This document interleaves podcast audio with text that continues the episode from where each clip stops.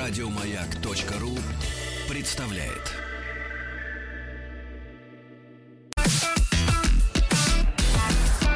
Сергей Стилавин и его друзья на маяке. Ну что ж, товарищи дорогие, доброе утро вам всем. Здравствуйте, Владик. Доброе утро. Чуть-чуть подморозило, да. Скользят старые Слушайте, пятки. но автомобилистам аккуратнее нужно, конечно. Да, да, да, скользко, товарищи. Значит, э, давайте я вам о хорошем сначала Да расскажу. вы что, хорошее А потом с о утра? Да я не верю в это. Да нет, конечно, ну что вы. Давайте. А вы знаете, вот мы с вами э, э, каждый наш, наш второй час Так. начинаем с новостей из Омска. Да-да-да. Конечно, ко мне много претензий. Не то чтобы претензий, но вопросов, почему именно Омск. Да, Значит, я обид, должен да, сказать, таких? э, должен сказать, во-первых, э, Омск э, обладает замечательными журналистами, которые э, днем и ночью, мне такое ощущение, рыскают, нюхают, слушают, чтобы только написать о своем любимом городе побольше вот этого, ну, побольше этой правды, как они, Но наверное, новости говорят. не иссякают, это факт. Да. А, любой другой город не может похвастаться таким обилием вот количеством, новостей. конечно. Хотя, конечно, э, мои критики заявляют, что Сергей, но ведь в каждом городе полно такого. Может быть и полно. А новостей-то нет. Значит, либо в вашем родном городе замалчивают подобные новости, правильно? Либо журналисты по- повывелись. Не знают, что делать. Так вот, во-вторых, в Омске есть очень много номерных улиц. Да. И в этом смысле город уникальный. Ты- я вот на моей памяти до 22 доходит. Не хватает названий. Да, почему-то номерные улицы, хотя вот не- причину этого я не понимаю.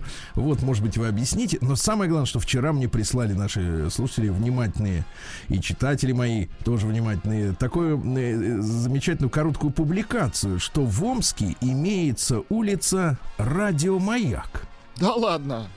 Да. Значит, я посмотрел карту, потому что, ну, значит, сегодня в интернете много фейков. Очень много вбросов, Сергей Валерьевич. Да, и как бы доверять нельзя. Залез в Яндекс карты, естественно, вбил Омск, радиомаяк. Все, действительно, вылез тупик. Это не это. Значит, значит, радиомаяк, это такой аппендикс. Понятно. Аппендикс, да, ответвление. Значит, находится она, эта улица, неподалеку от печально м, прославившихся своими пробками улиц 70 лет октября и улица Конева возле маленькой полупересохшей речушки Замарайки. Замарайка. Вот, ну теперь вы знаете хорошую новость, а дальше давайте пойдем, как обычно. Все. Как обычно. Сергей Стилавин и его друзья на маяке. Ну что ж, э, есть у нас постоянная э, обойма наших слушателей. Э, Такой небольшой тоже, небольшой тоже крик, крик души, крик души в адрес народного омбудсмена, так сказать, с текстом таким: "Рассуди, батюшка". А? Батюшка. Да. Приемная нос. Народный омбудсмен Сергунец. Ну, у нас вот есть наш слушатель Юра, он иногда и в эфир звонит. Э, Вот, э, Юра, как и все мы, непростой судьбы. Да? Э, Еще не было такого, чтобы позвонил человек, который сказал бы, С «М, простой у меня, судьбой». у меня все легко, просто хорошо. Вот, и, и тогда вопрос, а что звонишь-то? Потому что обычно люди звонят с какими-то, ну, или воспоминаниями, или мыслями проблемного характера, правильно? Потому что человек, которому полностью в данный момент хорошо, он, Человек, которому хорошо сейчас спит просто. его с нами нет, Да. этого человека, да. Так вот, э, да, в такую рань, да. Так вот, э, Юра есть. Юра живет в ближайшем Подмосковье. Сначала он жил в загородном э, э, коттедже, скажем так, да. Вот. И у него сложные отношения с бывшей э, дочерью, с, ой, то извините, с бывшей женой. Вот, там подрастает дочь. Я так понимаю, что мама не стремится, э, как бы так сказать, воспитать в дочери уважение к отцу, да. Вот, наоборот, он, наверное, является примером того, как не должен себя вести э, человек или мужчина и так далее. И он периодически рассказывает нам о перипетиях. Помните, э, значит, она попросила у него подарок на день рождения. Он собрал там копеечку. Она говорит, а что так мало? Вот такие сейчас дети, дочери. Мгм. Приветствую вас, Сергей Валерьевич, Владислав Александрович. Или очередная проблема. Это как бы я, я читаю, потому что она не потому, что она у Юры, а потому что вот надо задуматься нам всем. Приветствую, Сергей. На медне дочка позвонила и сказала: Давай встретимся на остановке возле поликлиники. А, а возле поликлиники остановка всего лишь одна. Я быстро вылетел из дома, прибежал на остановку, но оставил дома телефон. Мы в итоге не встретились. А потом на меня пошли глупые упреки. Я тебе звонила много раз, папа. Почему ты телефон с собой не берешь? И один вопрос задает Юра. Мы что теперь должны телефоны с собой и в сортир носить? Ну, это наивный, конечно, вопрос, да, потому что ну, на этом письмо заканчивается. То есть э, человек э, воспринял просьбу дочери встретиться буквально. Вот, договорились и договорились. Пошел навстречу, у нее там, значит, что-то замкнуло в голове, Ну, планы переигрались. да. мгм. Значит, она ему набрала сказать, что не придет, а телефона у него с собой нет. И вот эта вот проблема, ребята, э, действительно, ну, сортир еще такое теплое место, скажем так, для телефона, да.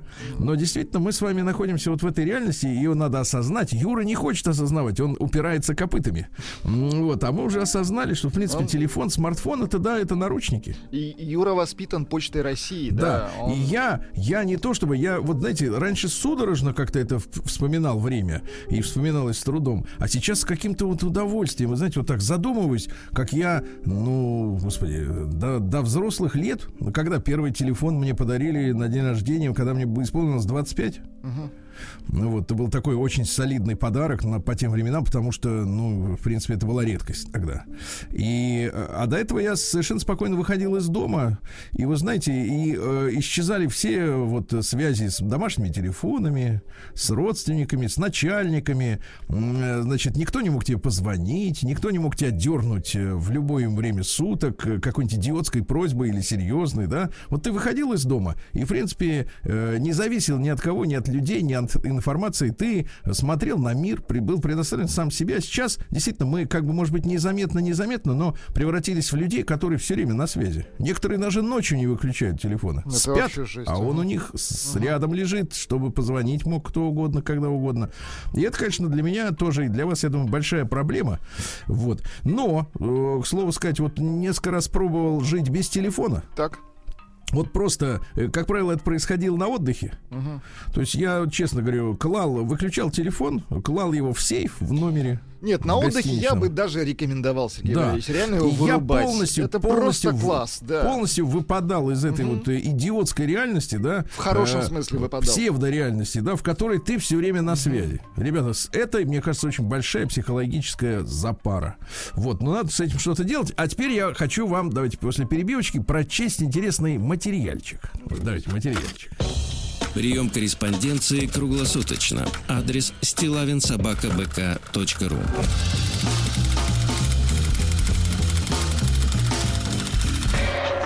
Фамилия Стилавин 2 Л. Друзья мои, ну, э, вы знаете, что мы периодически э, там и в эфире, но это реже, но и чаще я в своих там блогах э, поднимаю вопросы, так сказать, женского порядка. Ну Вот, потому что все-таки, ну, без женщин это мужчине не очень хорошо, правильно? Некомфортно, согласен. Вот, ну, вы, конечно, можете сказать, смотря к какому. Вот, но я так вот среднестатистическом, извините. Ну, Вот, и, э, но часто замечаем, что с женщинами есть какие-то вот э, напряги, терки, напряженности, и вот они меня тоже беспокоят. И многие вещи, которые, значит, вызывают проблемы в отношениях, они, э, значит, связаны, многие, с тем, что женщине преподано неверное воспитание. Я не сочтите за шовинизм. Вот. Но дело в том, что э, вы сами понимаете, что семья воспитывает людей плохо. Вот мы это видим. Э, Государство вообще не воспитывает людей. Школа не воспитывает. Э, Отчасти воспитывает реклама. э, Значит, какие-то подруги женщину воспитывают. И в том числе глянец. И вот на прошлой неделе мне прислали а, статью из одного женского глянцевого журнала, uh-huh. которые читают, конечно, женщины, естественно, да, вот, э, где, э, значит, женщине на полном серьезе, это не юмористический журнал, то есть, если это был бы юмористический журнал, я бы претензий не имел и поржал бы вместе. Uh-huh. Но дело в том, что здесь опубликована статья «8 вопросов, которые нужно задать мужчине перед свадьбой». То есть, как я ненавижу эти названия, 10 способов околдовать, не знаю, кошака. Нет, это кошака, это ладно, это как бы проблемы кошака. Ну, Он просто попал не в те руки. 10, 5 причин там и так далее. Да-да-да. Нет, а здесь 8 вопросов именно, которые нужно... Несколько сотен комментариев эта моя статья э, собрала, да, люди бурно обсуждали. В общем-то, большинство со мной, с моими выводами согласны. Но я сначала прочту вам эти 8 вопросов, которые нужно задать перед свадьбой. То есть вот, ну, фактически, что значит перед свадьбой? Это значит, во-первых, попался мужик. Во-вторых, он не прочь жениться и уже как бы вытащил э, обручальное кольцо, uh-huh. да?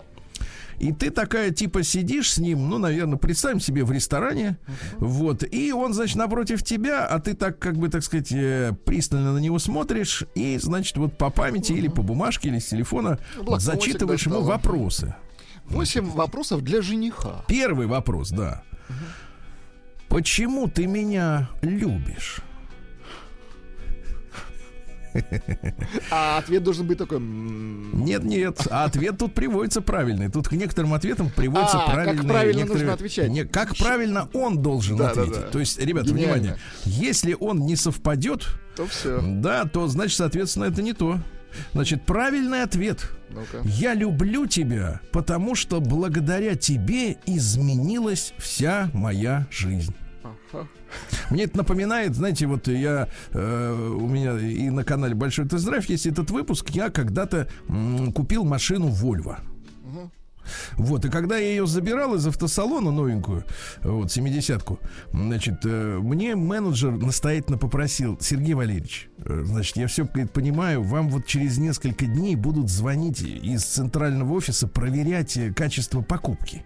Ну, это такое правило. Вам звонят и говорят, мол, как вы оцениваете наш сервис? Только, говорит, Сергей Валерьевич, вы, когда вас спросят, как вы оцениваете, вы скажите, пожалуйста, превосходно. Я говорю, я говорю, я хотел сказать отлично, но ведь в русской традиции... Ну, конечно. А пятерка это, это отлично, отлично, понимаете? Хорошо, это 4, угу. э, нормаль, нормик, это 3, да? да. А они мне говорят, а дело в том, что они работают по шведской методике, и у них perfect, превосходно, это как раз высшая оценка. Если вы скажете отлично, нам поставят 4. Отличная это четверка. А клиент, а клиент, который живет в России и русский человек, ну вот по духу, по языку, он этого не знает и не должен этого знать, понимаете? И вот они, они лезут к нам, ну это в широком смысле, да, со своими стандартами и требуют, чтобы мы их исполняли. А вот если бы менеджер мне не сказал, что надо говорить превосходно, это иди, по-идиотски по-русски звучит, правда? Никто никогда, э, так сказать, не спрашивает друг друга, ну как тебе? А тот в ответ, превосходно. Нет, надо, надо медленно. Да. Нет, нет, или женщина спрашивает, ну что, тебе понравилось? Он такой, превосходно. Ну, как это вообще? Это же дебилы, правильно? Женщина может обидеться. Вот, да-да-да. И поэтому, понимаешь, я почему об этом вспомнил? Потому что вот мужчина нормальный. Ну вот послушайте, мы с Владиком, вообще не молодые люди, да. Но никогда нормальный мужчина, я имею в виду не сидевший. Так.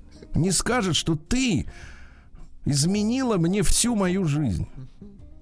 Ну, так может сказать только человек, который, я не знаю, ну, не знаю, она его, ну, вот взяла бомжом и при, пригрела, да, э, был наркоман, она его с иглы сняла, да, был он уголовник-рецидивист, она его своей любовью, э, значит, сделала приличным налогоплательщиком, да.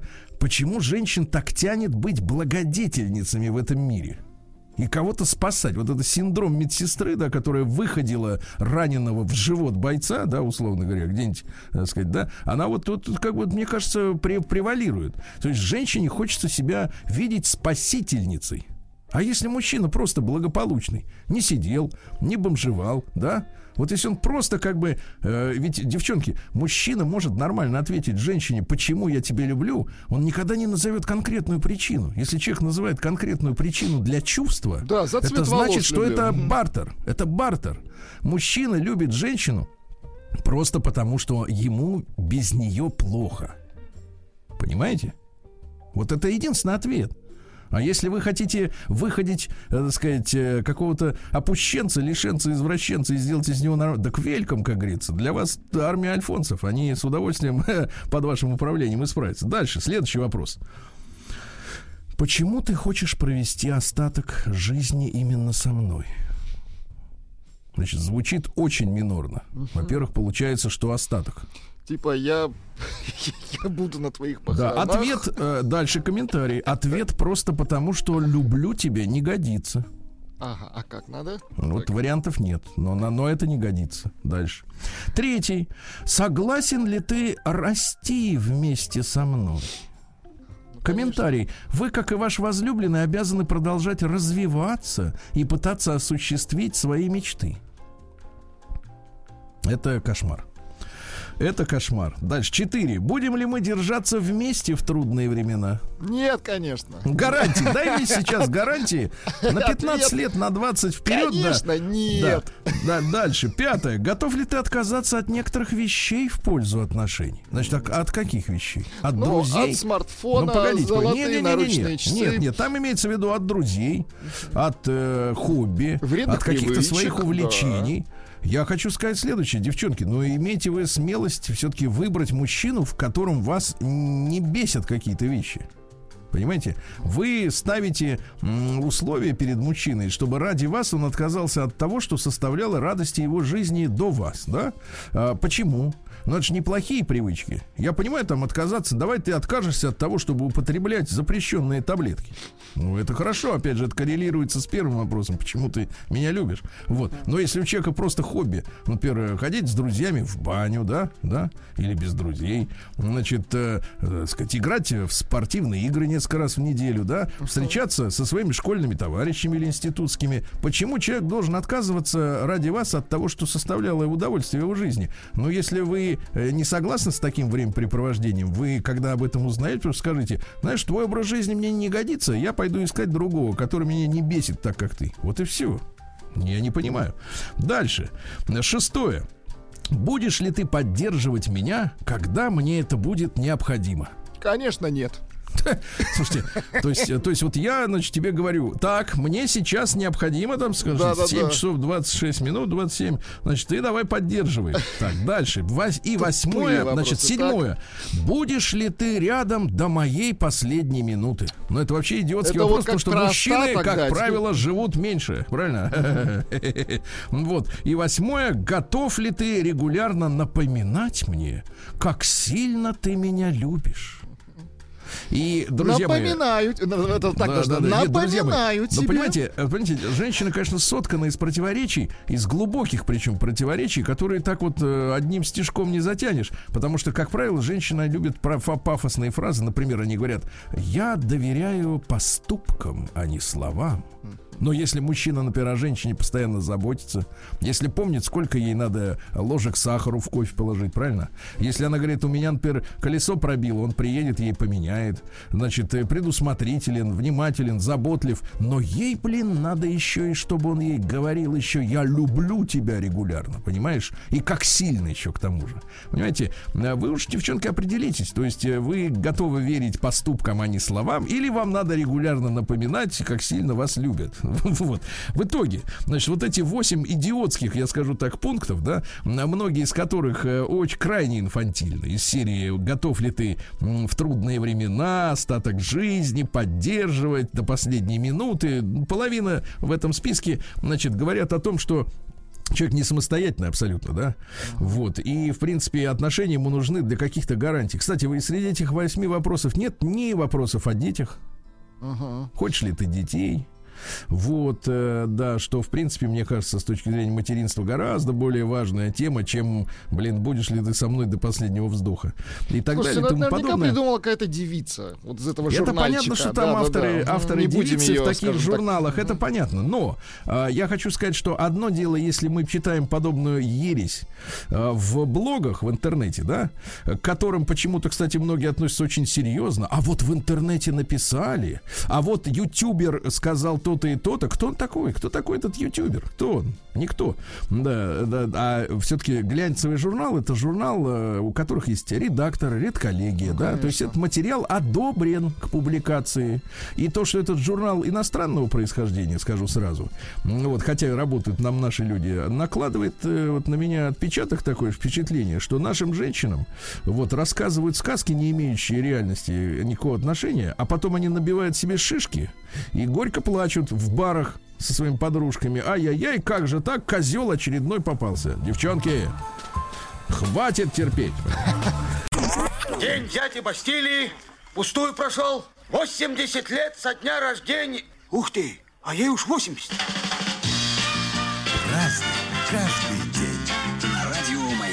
Товарищи дорогие, сегодня у нас 26 января, и сегодня праздник, который, я думаю, что никем не любимый, но он важный, потому что сегодня день зубного сверла. Ага. Да оно еще греется, а зуб еще, э, так сказать, а зуб в порошок. Вибрирует. А, да, ох, хорошо.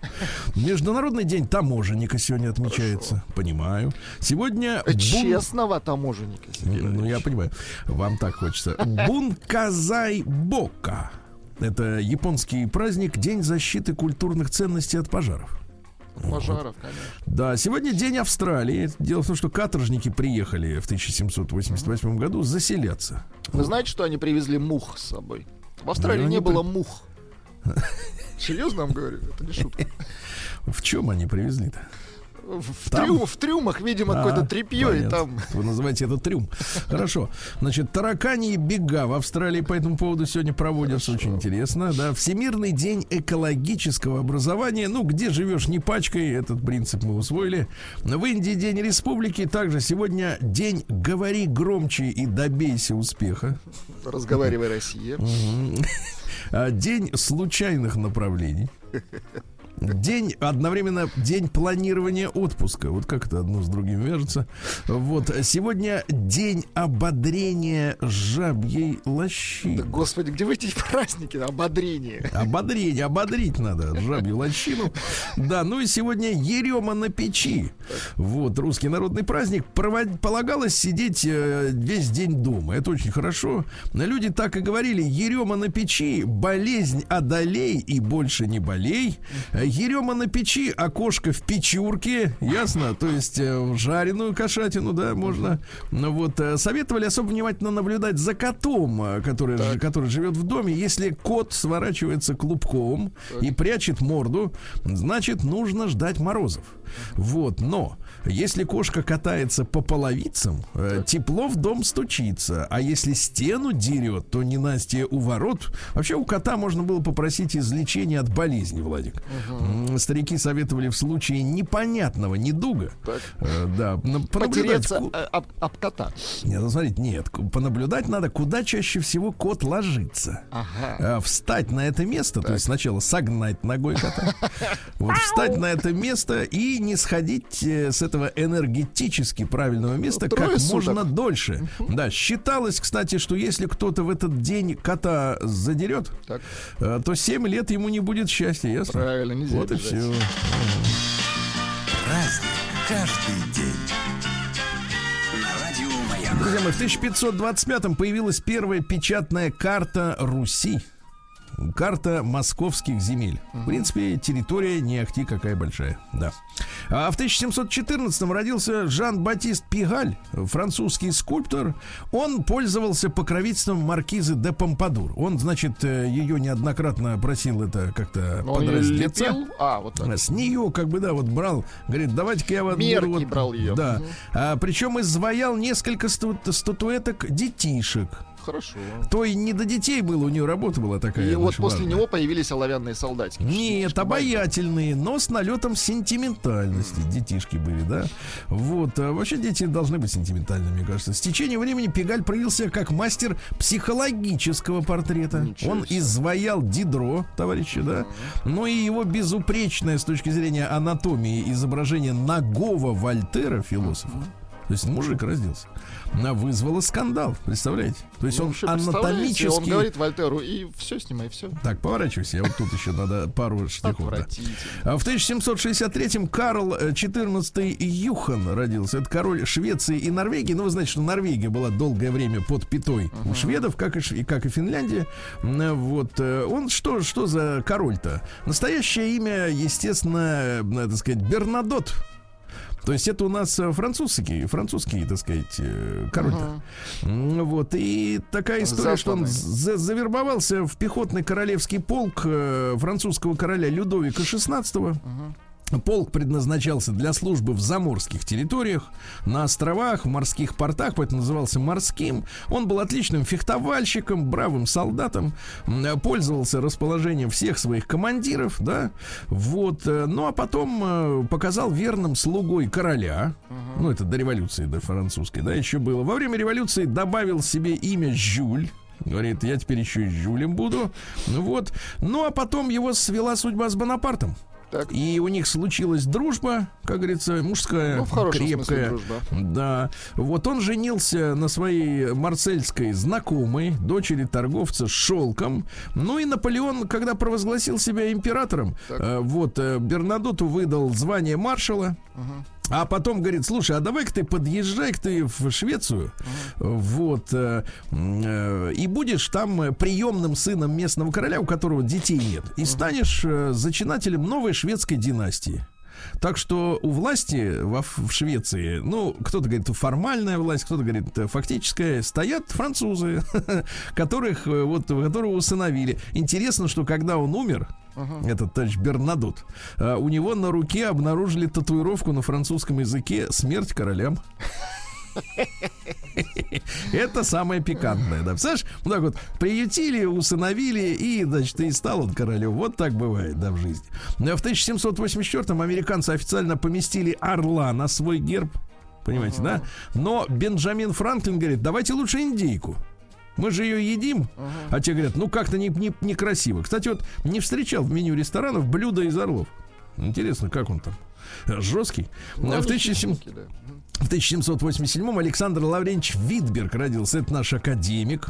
Вот, э, значит, э, родился он в шведской семье в Петербурге. Да. Ну, а потом чем занимался? Шведская семья в Петербурге, это Ну, как? тогда иностранцы приезжали, понятно. начиная с петровских времен, да-да-да-да. то есть- Вот, ну и э, в храм он, так сказать, э, проектировал, да, в Христа Спасителя, который задумал еще Александр Первый, но стоять-то он должен был, помните, да, в тех местах, где университет московский. Вот, но деньги украли. Ну, там очень грандиозный проект, дорогостоящий. Деньги украли, да, и поэтому пришлось строить потом уже позже в По- по- другом и месте. попроще, да. Насколько проще, извините. А, да, извините. Нас- насколько денег хватило, настолько и проще. Ну, понятно. В 1804-м Эжен Сю, французский писатель. Как Сю? Вот. Да, вот так. Он говорил, что индивидуальная нравственность обусловлена общественным строем. То есть, если вокруг сволочи, то и ты сволочь, правильно? Если вокруг фаш... А, нет, это не то. Сволочь, сволочь. Да-да-да. Нравственность это вот это. Так вот, э, Сю выступал пламенным защитником интересов плебса. Вот, обличал аристократию, духовенство. Говорит, они заставляют народ э, страдать. Ну и э, писа- написал роман «Парижские тайны». Там и женщины, да, которые отдаются. И всяко-всяко. Очень интересно, так сказать. Ну, Красиво товарищ. звучит плебс и щу.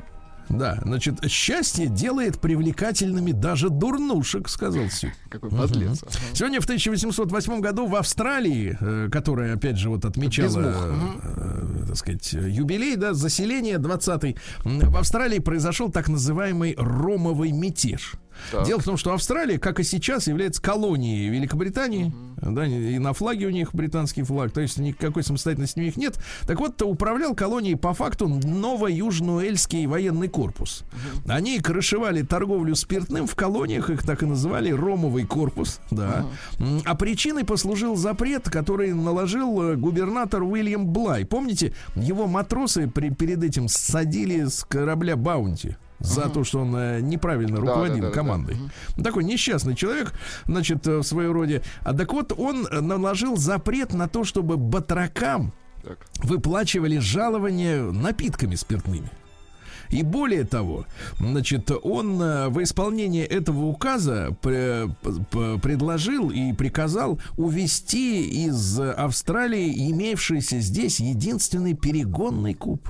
Ну, Самогонный. такой, э, сухой закон, короче. Самогонный аппарат, да, говорит, давайте увозим. Но офицеры нового Южно-Уэльского корпуса были поголовно замешаны в торговле ромом. И он, они сказали, чем же мы будем тут барыжить, если увезут э, самогонку, да? Ну и в ответ э, на эти реформы несколько офицеров, значит, взяли за жабры этого Блая, позорно, кстати, вытянули его из-под кровати дома. То есть он, когда понял, что за ним идут офицеры, залез под кровать. И есть несколько гравюр очень смешных. Значит, в, в английской военной форме стоят э, офицеры, а из-под кровати вытаскивают хмыря в чепчике. Э, Вот. Его послали на корабле на Тасманию, ну, неподалеку остров, и он там фактически был в изоляции до января, полтора года еще был в- в изоляции, даже два. Ну а когда эти новости дошли до Лондона, английское правительство, значит, э, решило этого губернатора, не справившегося с заданием, от, э, отозвать. В, нов- в колонию прибыл шотландский теперь уже полк. А Новоуэльский, значит, возвратили в Англию, а майора Джонстона, который руководил извлечением Блая из-под кровати, кровати, так. вот, э, представляете, осудили военным судом за участие в Ромовой революции. Понимаете как? Из-за Рома люди скинули, понимаешь? Вот какая причина. Дальше. Э, Сегодня в 1831-м Антон де Бари, это немецкий ботаник, который считается основателем микологии. Это наука о грибах. Понимаете, да? Знаете, что вот есть в, в Ютубе очень много исследований о том, что многие болезни человека от того, что в нем растут грибы. Внутри грибы, да? Да, Некоторые да, вот э, ищут их, да. Поэтому надо подкисляться, как говорил профессор Громов, да. А Сегодня в 1875-м американец Джордж Грин запатентовал первую бормашину, которая работала от электрических батарей. Понимаете, да? Э, То есть не надо Ну, было переносная розетку. была, короче, да. Переносная. Пришел, увидел, просверлил. Да. В 1880-м Дуглас МакАртур, это американский генерал армии, он командовал американцами в Корейской войне в 50-м году, но тогда американцы действовали типа как бы от имени ООН. Понимаете, да? Вот, ну и э, что там дальше произошло? Дальше он с Гарри Труманом, пере, как говорится, переругался из-за разногласий, как надо вести войну. Вот, э, и он выступал за то, что а давайте по Китаю, которая выставила много добровольцев, ну там несколько миллионов человек, которые прибежали и выгнали фактически, да, значит, э, из северного, из северной Кореи американские войска. А, так вот, он предложил на полном серьезе Китай бомбардировать ядерными э, бомбами. Да. Давайте, говорит, мы по Пекину стукнем, вот, взлетим с Тайваня и стукнем. А Труман не разрешил ему, и, в общем-то, как-то они поссорились. Да. А В 1880-м Евгений Константинович Суворов, это наш зоолог, ихтиолог, понимаете, да? Вообще в области рыбоводства очень замечательный специалист. Он разведал запасы кильки в Каспии. Да, молодец. А на Дальнем Востоке нашел огромные косяки ментая. Представляешь? Класс. И впервые, ребята, в 20 году, впервые в мире, он провел первые опыты э, по искусственному разведению семги. А? Да, молодец. А Кормилец сейчас, наш. а Ага. сейчас мы только искусственно-то и едим. Сейчас вот, как бы, так сказать, такая настоящая-то она на вес золота. А Это все из садков, вот это вот, который продается, да? В 1886-м немецкий конструктор Карл Бенц получил патент на трехколесный автомобиль с двигателем внутреннего сгорания. да? Детский. Вот. Ну и что интересного, и в 1904 году родился Шон Макбрайт. Это ирландский юрист, который создал организацию, значит, э, ну, создал и был ее председателем Международная амнистия. Amnesty, так называемый International. Ну, вот организация, мне кажется, из серии Greenpeace и так далее. То есть, э, занимается теми делами, которыми надо заниматься. Не всеми подряд, скажем так, да. Вот. В 1905 году Мария фон Трап родилась. Это прототип героини мюзикла и фильма «Звуки музыки». Есть у нас вот э, что-нибудь такое? музыки. Звуки музыки, трап и, и так далее. Звуки Наверное, нету. музыки. Нет, не оно. Нет, не то. Ну, ничего, ничего, не страшно. Ну, популярный мюзикл его у нас ставили, в общем-то, да. И в 1908 году Стефан Граппелли родился. Вот это есть. Вот давайте. Скрипач. Джазовый. Он начинал на Монмартре играть на улице. Вот, э, потом э, поучился немножко в консерватории, а потом еще и работал топером, э, играл на саксофоне, на аккордеоне. Ну, то есть, как бы вроде джаз и скрипка. Это вообще насколько законно? Ну вот не знаю, мне скрипка в джазе не очень Ну, нравится. куда Это такая цыганщина, да? Цыганщина само себе хорошо, а в джазе не В джазе надо. вот как-то странновато. Потише, потише, да. Согласен. День дяди Бастилии пустую прошел. 80 лет со дня рождения. Ух ты, а ей уж 80. Разный, каждый. Друзья мои, в 1914 году сегодня в воздух поднялся первый российский четырехмоторный цельно-деревянный биплан Илья Муромец. Ну, вы понимаете, э, накануне это все происходило, начало Первой мировой войны, да? Вот, так вот, Сикорский, который в Америке, естественно, является прославленным вертолетчиком, да? Но, тем не менее, на русско-балтийском вагонном заводе построил уже теперь бомбардировщик на базе Ильи Муромца. Там, кстати, была душевая кабина, вы знаете, на этом Да, огромном да, да. самолете. Вот. А вы знаете, как бомбардировали тогда, так сказать, сверху? Когда? Вот, они вот, например, ведь тогда кавалерии было очень много. То есть люди с конями, они атаковали. И на них сверху, вы, вы представляете, кидали ножи. Ножи. Вот сразу ящик ножей выкидывали с э, Жесть. таким. Ага, И он прошибал с верхотуры и всадника, и лошадь насквозь. Ага. Жестко, да, согласен. В 18 году родился Николай Чаушеску, президент Румынии, помните, которого растерзали в 89 году, когда BBC кричала, что Чаушеску убил сотни тысяч человек, хотя там погибших было, ну, край, ну, там, в в 100, в тысячу раз меньше, не знаю, там, не, не- ну, жертвы были несопоставимы, такая информационная война была, самая настоящая. Так вот, э, по-румынски его должность, знаете, как звучит? Кондукатор. Кондукатор, да, класс. Да, да, да. Румынский такой очень очень интересный язык. Он такой на французский немножко похож местами, да. Э, Так вот, э, цитаты из товарища Чаушеску. Отныне, говорит, ни один румынский гражданин, будь то еврей или немец, не получит выездную визу, если предварительно не согласится работать на нашу разведку. Хорошо. Ну и, наконец, очень важно, друзья мои, для всех, для нас назидание. Мы не можем доверять никому, даже собственной семье. Вот так. А в 1921 году, но он, кстати, не хотел устраивать в в Румынии перестройку.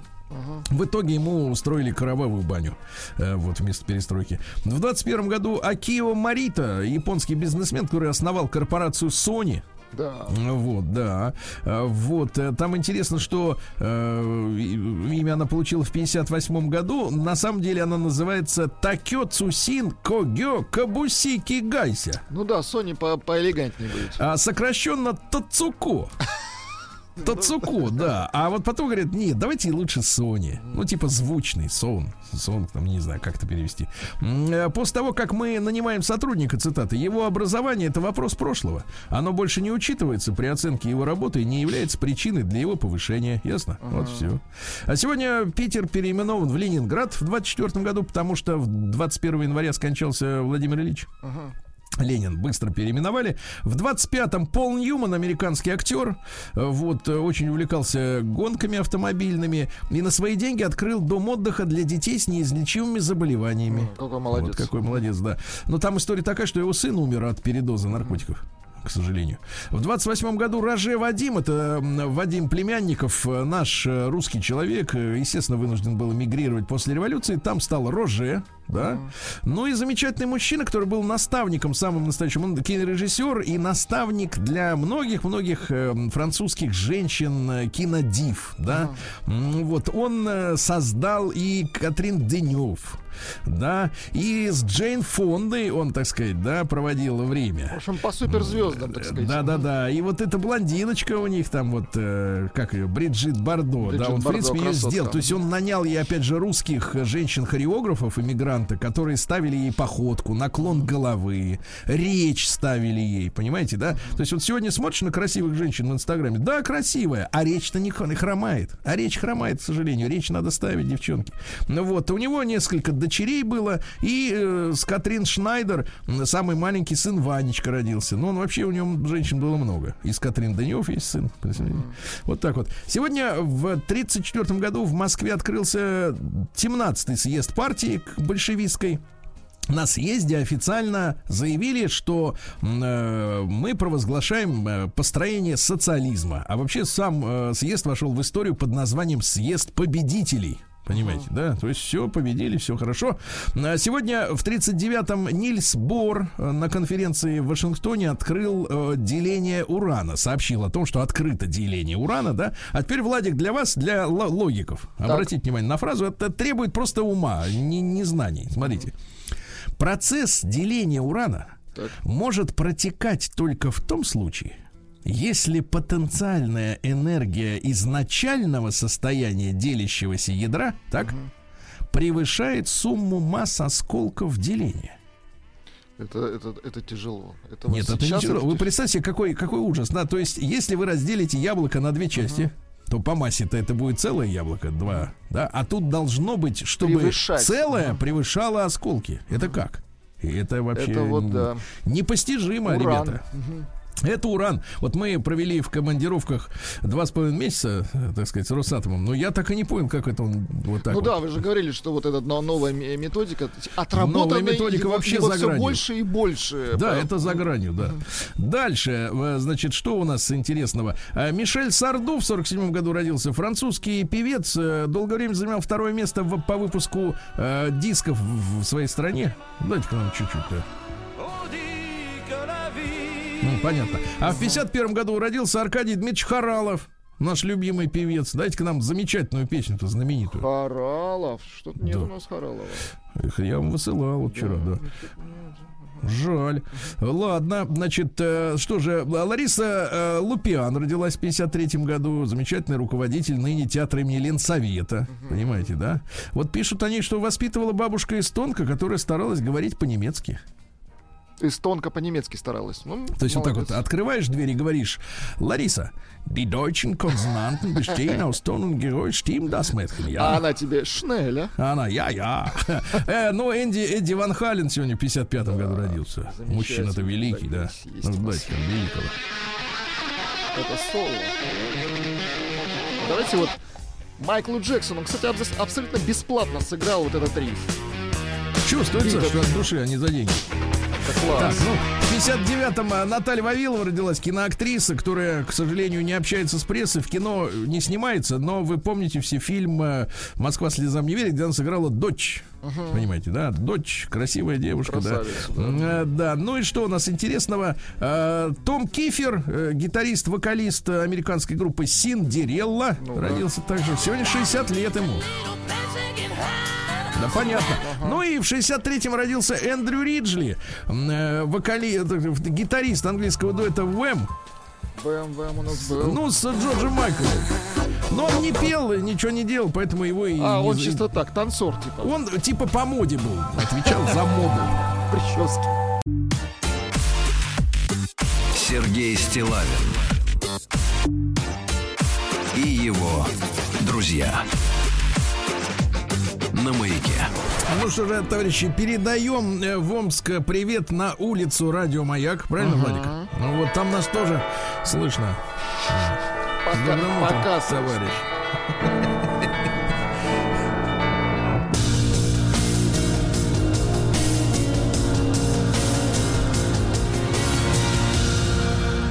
Зона 55. Следственный комитет ищет торговца, который напал на съемочную группу омского телеканала «Иртыш». Во время съемки сюжета о несанкционированной торговле один из торговцев потребовал его не снимать. Вырвал из рук журналистский микрофон, выбросил его в сугроб и кинулся на оператора. Но установить личность не составит труда, поскольку известен номер его машины. Очевидцев просят откликнуться по телефону 395 506. Вот. Ай-яй-яй, ну как же. 144 статья УК РФ. Воспрепятствование профессиональной деятельности журналиста. Ясно? Запомни, Владик. А а Мич, воровавший весной пирожные и мандарины, переключился на телефоны. Вот, дело в том, что 40-летний Мич в мае прошлого года вместе с 15-летним школьником подмастерьем вскрыли два киоска, украли мандарины, груши, яблоки, грецкие орехи, фисташки, пять коробок с пирожными. Их выследили по камерам, и взрослый сообщник получил условный срок, а теперь попался на третьей к- улице Красной Звезды разбил витрину и вытащил несколько бэушных мобильных телефонов на 5000 рублей. Вот так вот. У Амича арестовали 5 грузовиков, не хотел оплатить долг э, в 9 миллионов рублей. Ничего себе долг. Мгм. Да, да, да. Вот мужчина 43-летний пришел в полицию, говорит, знакомый занял крупную сумму денег, а в оговоренные сроки не вернул. Пришли приставы и отняли грузовики. Вот так. Э, Пьяный, это расписка была, хорошо. А Пьяный житель Калачинска угнал иномарку, чтобы съездить к подруге, но передумал. Значит, молодой человек три дня назад был в гостях у знакомого. Они выпили. А что еще делать, правильно? Если Конечно, человек у пришел в гости. Какие варианты? Не судок уже разгадывать. После того, как хозяин уснул, молодой человек взял ключи от машины и стал агрессивно ездить по улице Мельничной, э, где его и схватили сотрудники госавтоинспекции, да. А через день машину обнаружили на штрафстоянке, и тогда владелец подал в суд, ну, то есть объявил в розыск, да. Просьба закурить и позвонить обернулась для мечей проблемами. Дело в том, что маленький мальчик, школьник шел по улице, к нему подошли два 22-летних оболтуса. Так. Сначала попросили закурить, потом позвонить. Мальчик говорит, не дам. Тогда они говорят, ну хорошо, скажи хотя бы сколько времени.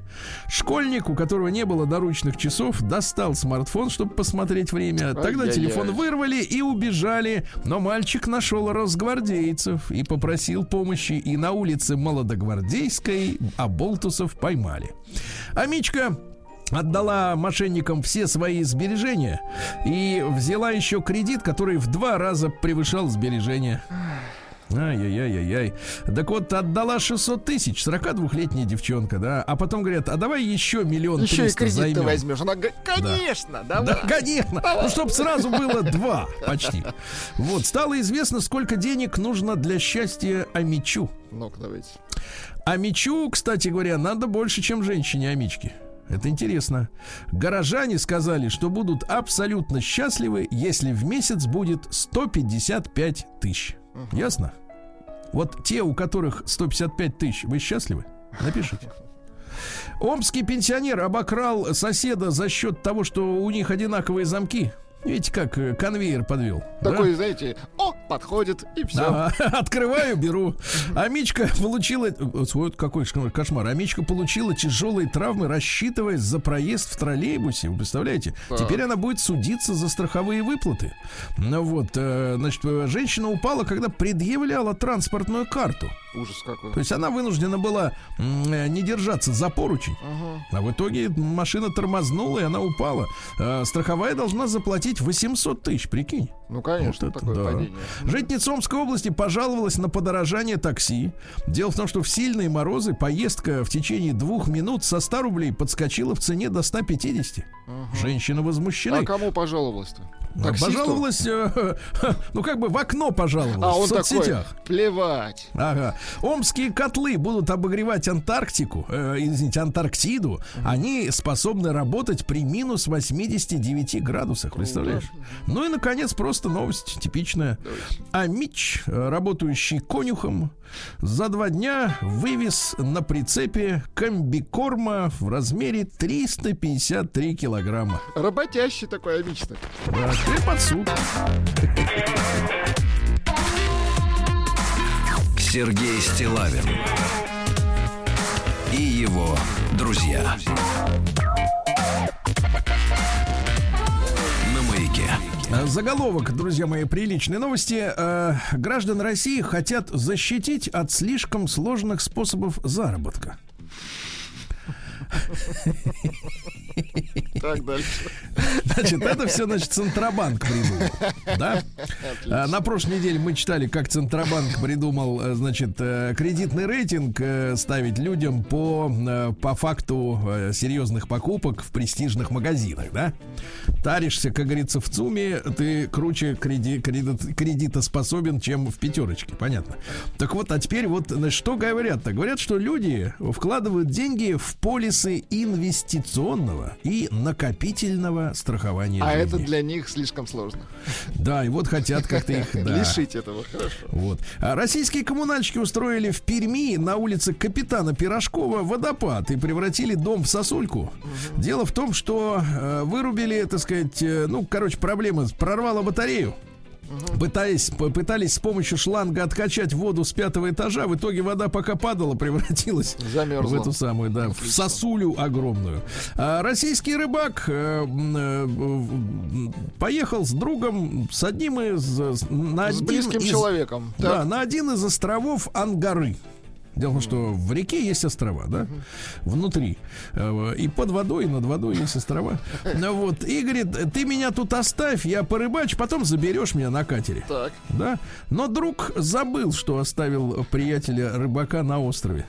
Так Там у него а сел, вспомнил, когда. там у него сел мобильный телефон, еле спасли человека. Да.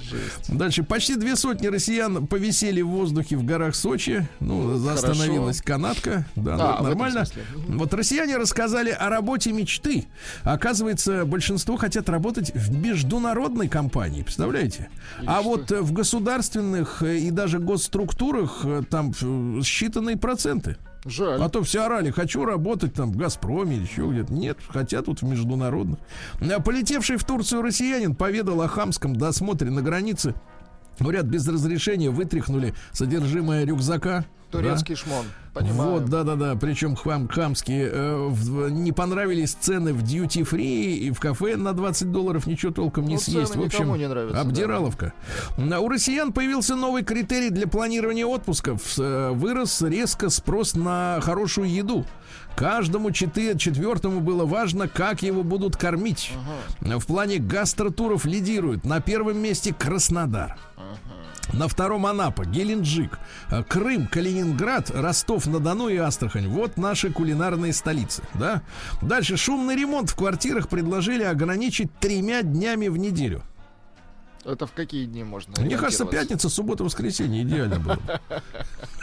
Нет, причем суббота утро. Да-да-да. Не, просто три трое суток подряд. Долбиться. Дальше, э, значит, э, опубликован ролик, где мать устроила скандал продавцу из-за отказа дать алкоголь в долг.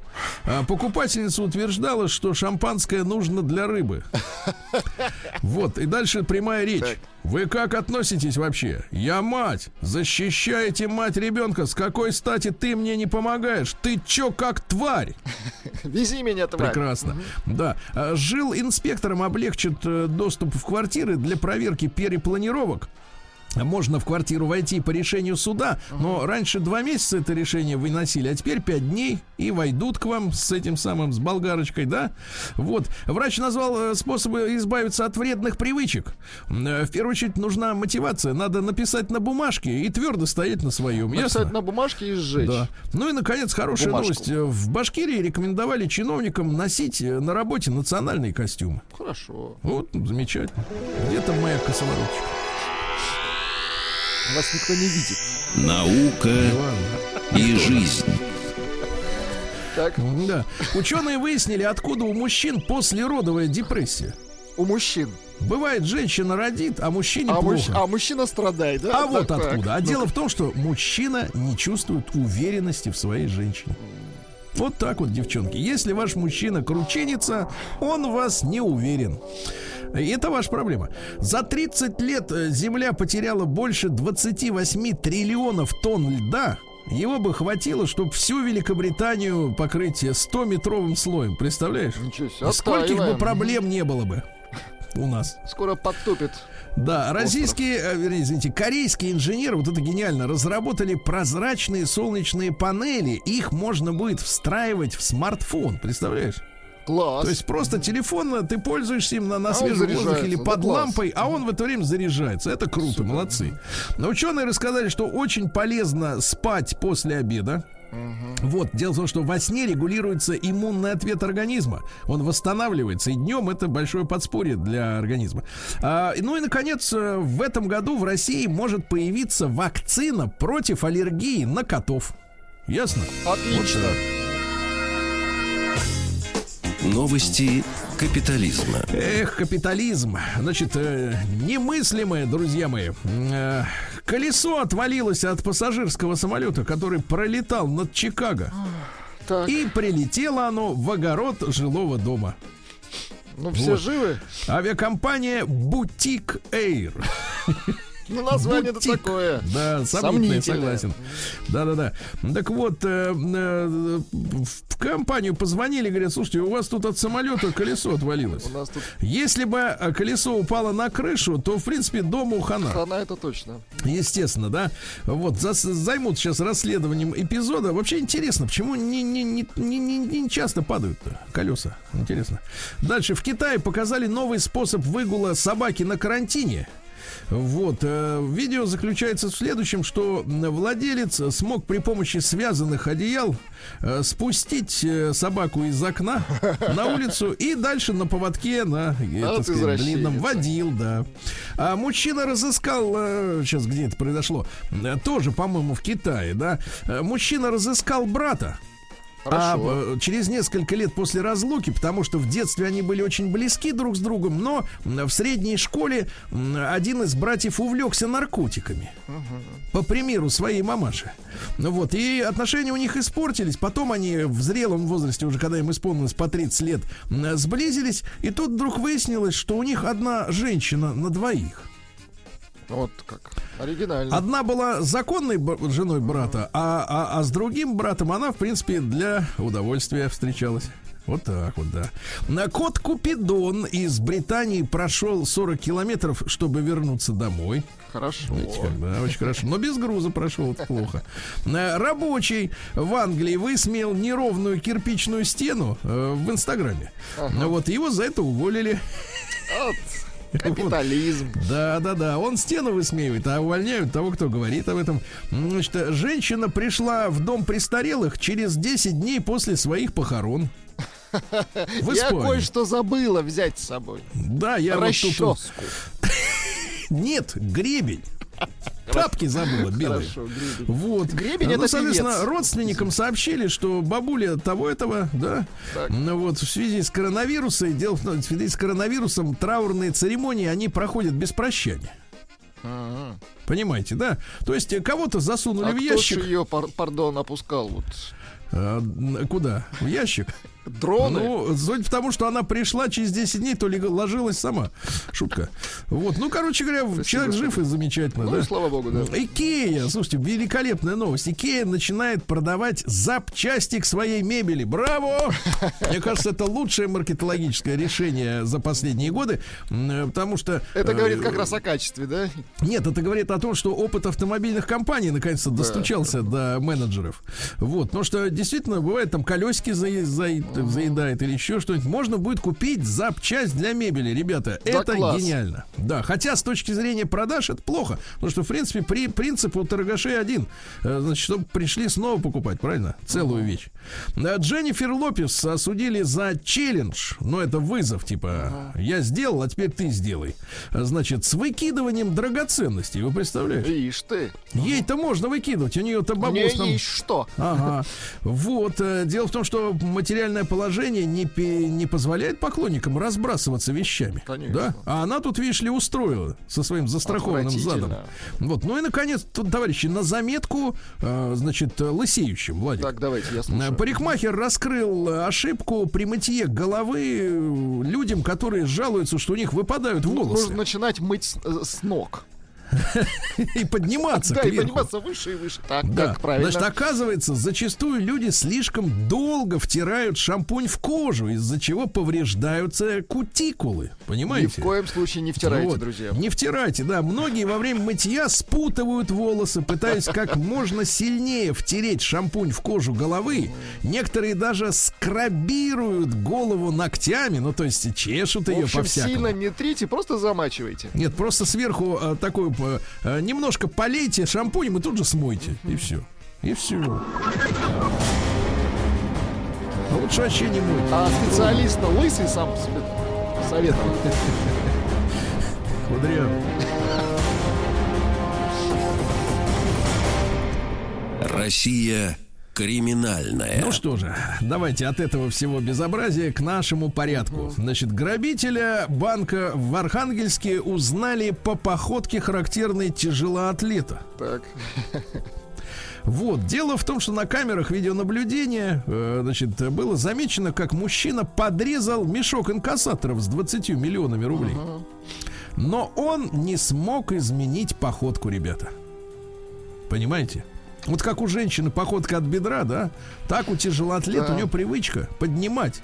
То есть он поднял 20 миллионов. Да-да-да. Друзья, пошел. если вы поднимаете миллионы, походку Да. меняйте. Надо менять, да, да. Хотя, помните, в прошлом году были уже сообщения, что э, искусственный интеллект по походке, в принципе, любого человека на улице с камерой видеонаблюдения может да-да. срисовать даже, даже без лица. Вот как идешь, так тебя и срисуют. Отходите в припрыжку, да. Да. А во Владивостоке э, вообще лучше на скутере, на Или отползайте, точно не Да. Отползайте, да, да. Во Владивостоке группе сутенеров вы, вынесен обвинительный приговор. Ну-ка. Вы представляете? Они вовлекали женщин в занятия проституцией. Мерзавцы. Значит, э, насиловали.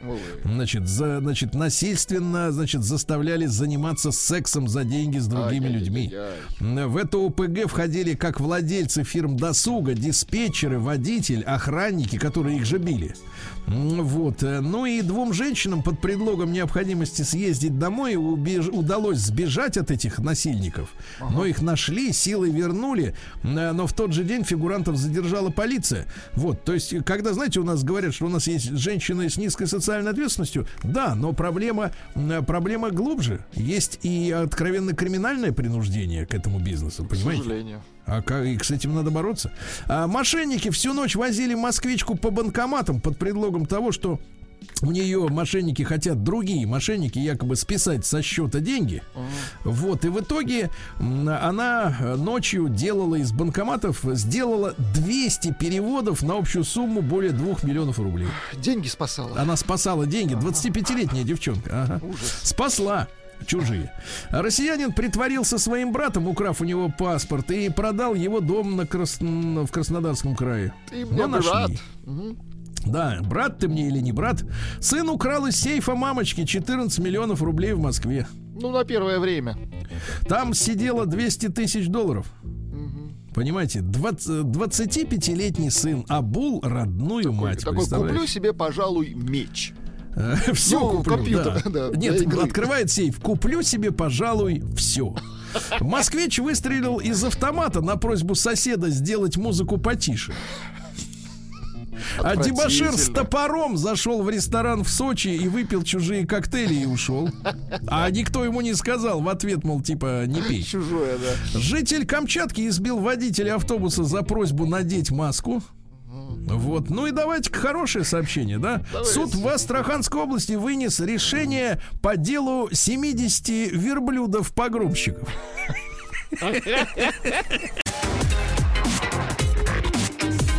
Сергей Стилавин и его друзья. На маяке. Друзья мои, на прошлой неделе вышла такая тема, э, любопытная была опубликована статья, как в России в очередной раз решили бороться с матом. На этот раз в социальных сетях. Значит, смотрите, тема такая. А, Это произошло в декабре уже, уже произошло. Принят был в третьем чтении законопроект. Ну, сразу немножко бюрократизмом повеяло, согласен.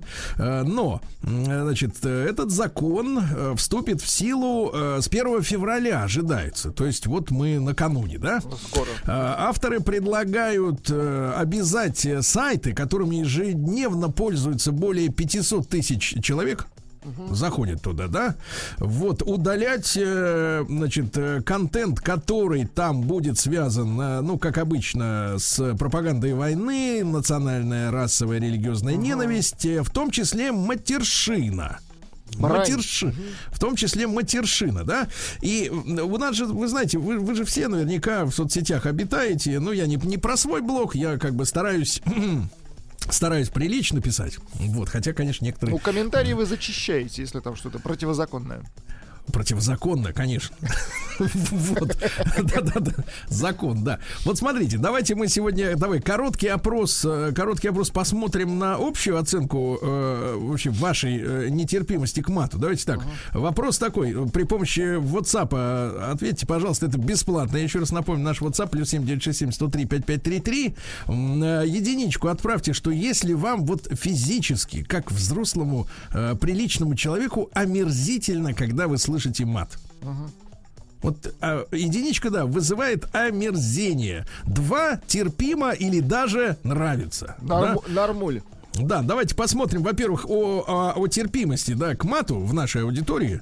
Э, Потому что, конечно, вы понимаете, мы находимся в рамках э, официального радио. Э, Официального это знать, не, не значит, что оно там государственное, не государственное, а значит, что и у нас есть лицензия, и, естественно, наши правила работы оговорены специальными нормативными актами, поэтому, и, разумеется, в эфире э, радио, да, ну, в том числе и коммерческого радио, радиовещания, и музыкального, и разговорного, э, мат э, запрещен законодательством, и мы отвечаем за это своей лицензией. Это все понятно. Но дело в том, что интернет, да, он как бы считается таким офшором нравственным, да, и культурным, э, где, э, в принципе, даже пропагандируется мысль о том, что вести себя в интернете можно как хочешь. Да, а, а, значит, э, хамить как хочешь, э, тебе за это точно ничего не будет, вот, и даже это даже как-то хорошо, если ты будешь себя вести и безграмотно, и неприлично, и некультурно, и так далее, и тому подобное. Давайте мы вот э, большой, давайте такой большой разговор затеем сегодня относительно действительно повышения разговорного культурного уровня и, в частности, мата. Вот, если вам доводилось отучать своего, например, ребенка, который, естественно, ходит в школу, ходил в школу, да, и, и вдруг э, однажды приходит домой, и вы слышите, как у него пробегает матерок. Пробегает матерок. Потому что, вы знаете, я вот у меня перед глазами стоит эта сцена, когда, ну, это несколько лет назад я э, в, в, так сказать, э, в подмосковном, э, так сказать, Чехове, да, не в самом центре, хотя городок небольшой, да, вышел из машины, и на, навстречу мне шли два парня с девушкой, им где-то было, наверное, лет по 15, по 16, вот, и они все трое, они шли неспешно, а я закрывал машину, они все, все трое разговаривали друг с другом матом. То есть Б, М через, через каждое слово Х. Ну вот, они так, а что-то они обсуждали. И вот это, это, эта ситуация действительно с тем, что матом, мат сегодня вошел вот такую разговорную подростковую среду, да, что люди так разговаривают, ведь раньше, да, вот я, я не извините за брюзжание, да, раньше мат был, и, так сказать, признаком двух э, ситуаций, в которых ты оказался. Первое, это э, твой хороший знакомый, близкий, доверительно тебе описывает какую-то сложную жизненную ситуацию, понимаете, да? Ну вот, и... э, Гл- в- глубину ситуации, так сказать. Глубину ситуации в доверительном разговоре, понимаете, да, это такая вот интимная такая история между двумя людьми, которые друг другу доверяют, поэтому вот без них не обойтись. Вторая ситуация это, соответственно, социальное дно. Ну и третий момент, ну, наверное, в армии команды отдаются иногда, так сказать, э, э, целевым образом, чтобы побыстрее дошло до, так сказать, и все. Но сейчас действительно мат превратился в м, такой вот э, в один из не то что вариантов, а в полноправное, в полноправный участник э, речи между людьми. Вот И и в это- сериалах, кстати, стали использовать. Да-да-да, словечко. Да, это как бы вот считается нормально. Значит, друзья мои, еще раз проголосуйте, пожалуйста, единичка на номер плюс семь девять шесть семь сто три пять пять три три. Э, Значит, вы э, вас это оскорбляет, вам омерзительно, когда при вас матерятся. Двойка нет, терпимо или даже нравится, может быть, кому-то, да. Хорошо, когда рядом, значит, значит, рядом люди той же культуры. Но и большой разговор. Может быть, ваши соображения, опять же, наш телефон 728-7171, э, боретесь ли вы с матом в семье, да, э, в, может быть, на работе. И, и главное, удалось ли вам, например, э, ребенку все-таки, который в общей среде к- общается, да, как-то заставить его говорить на нормальном русском языке, который сейчас в загоне. Да, давайте Артемия из Питера послушаем. Артемий, доброе утро. Коллеги, доброе утро. Очень хорошо, Да. что я первый, там, да, вот э, тоже хотел, э, может быть, так э, более глубоко сказать.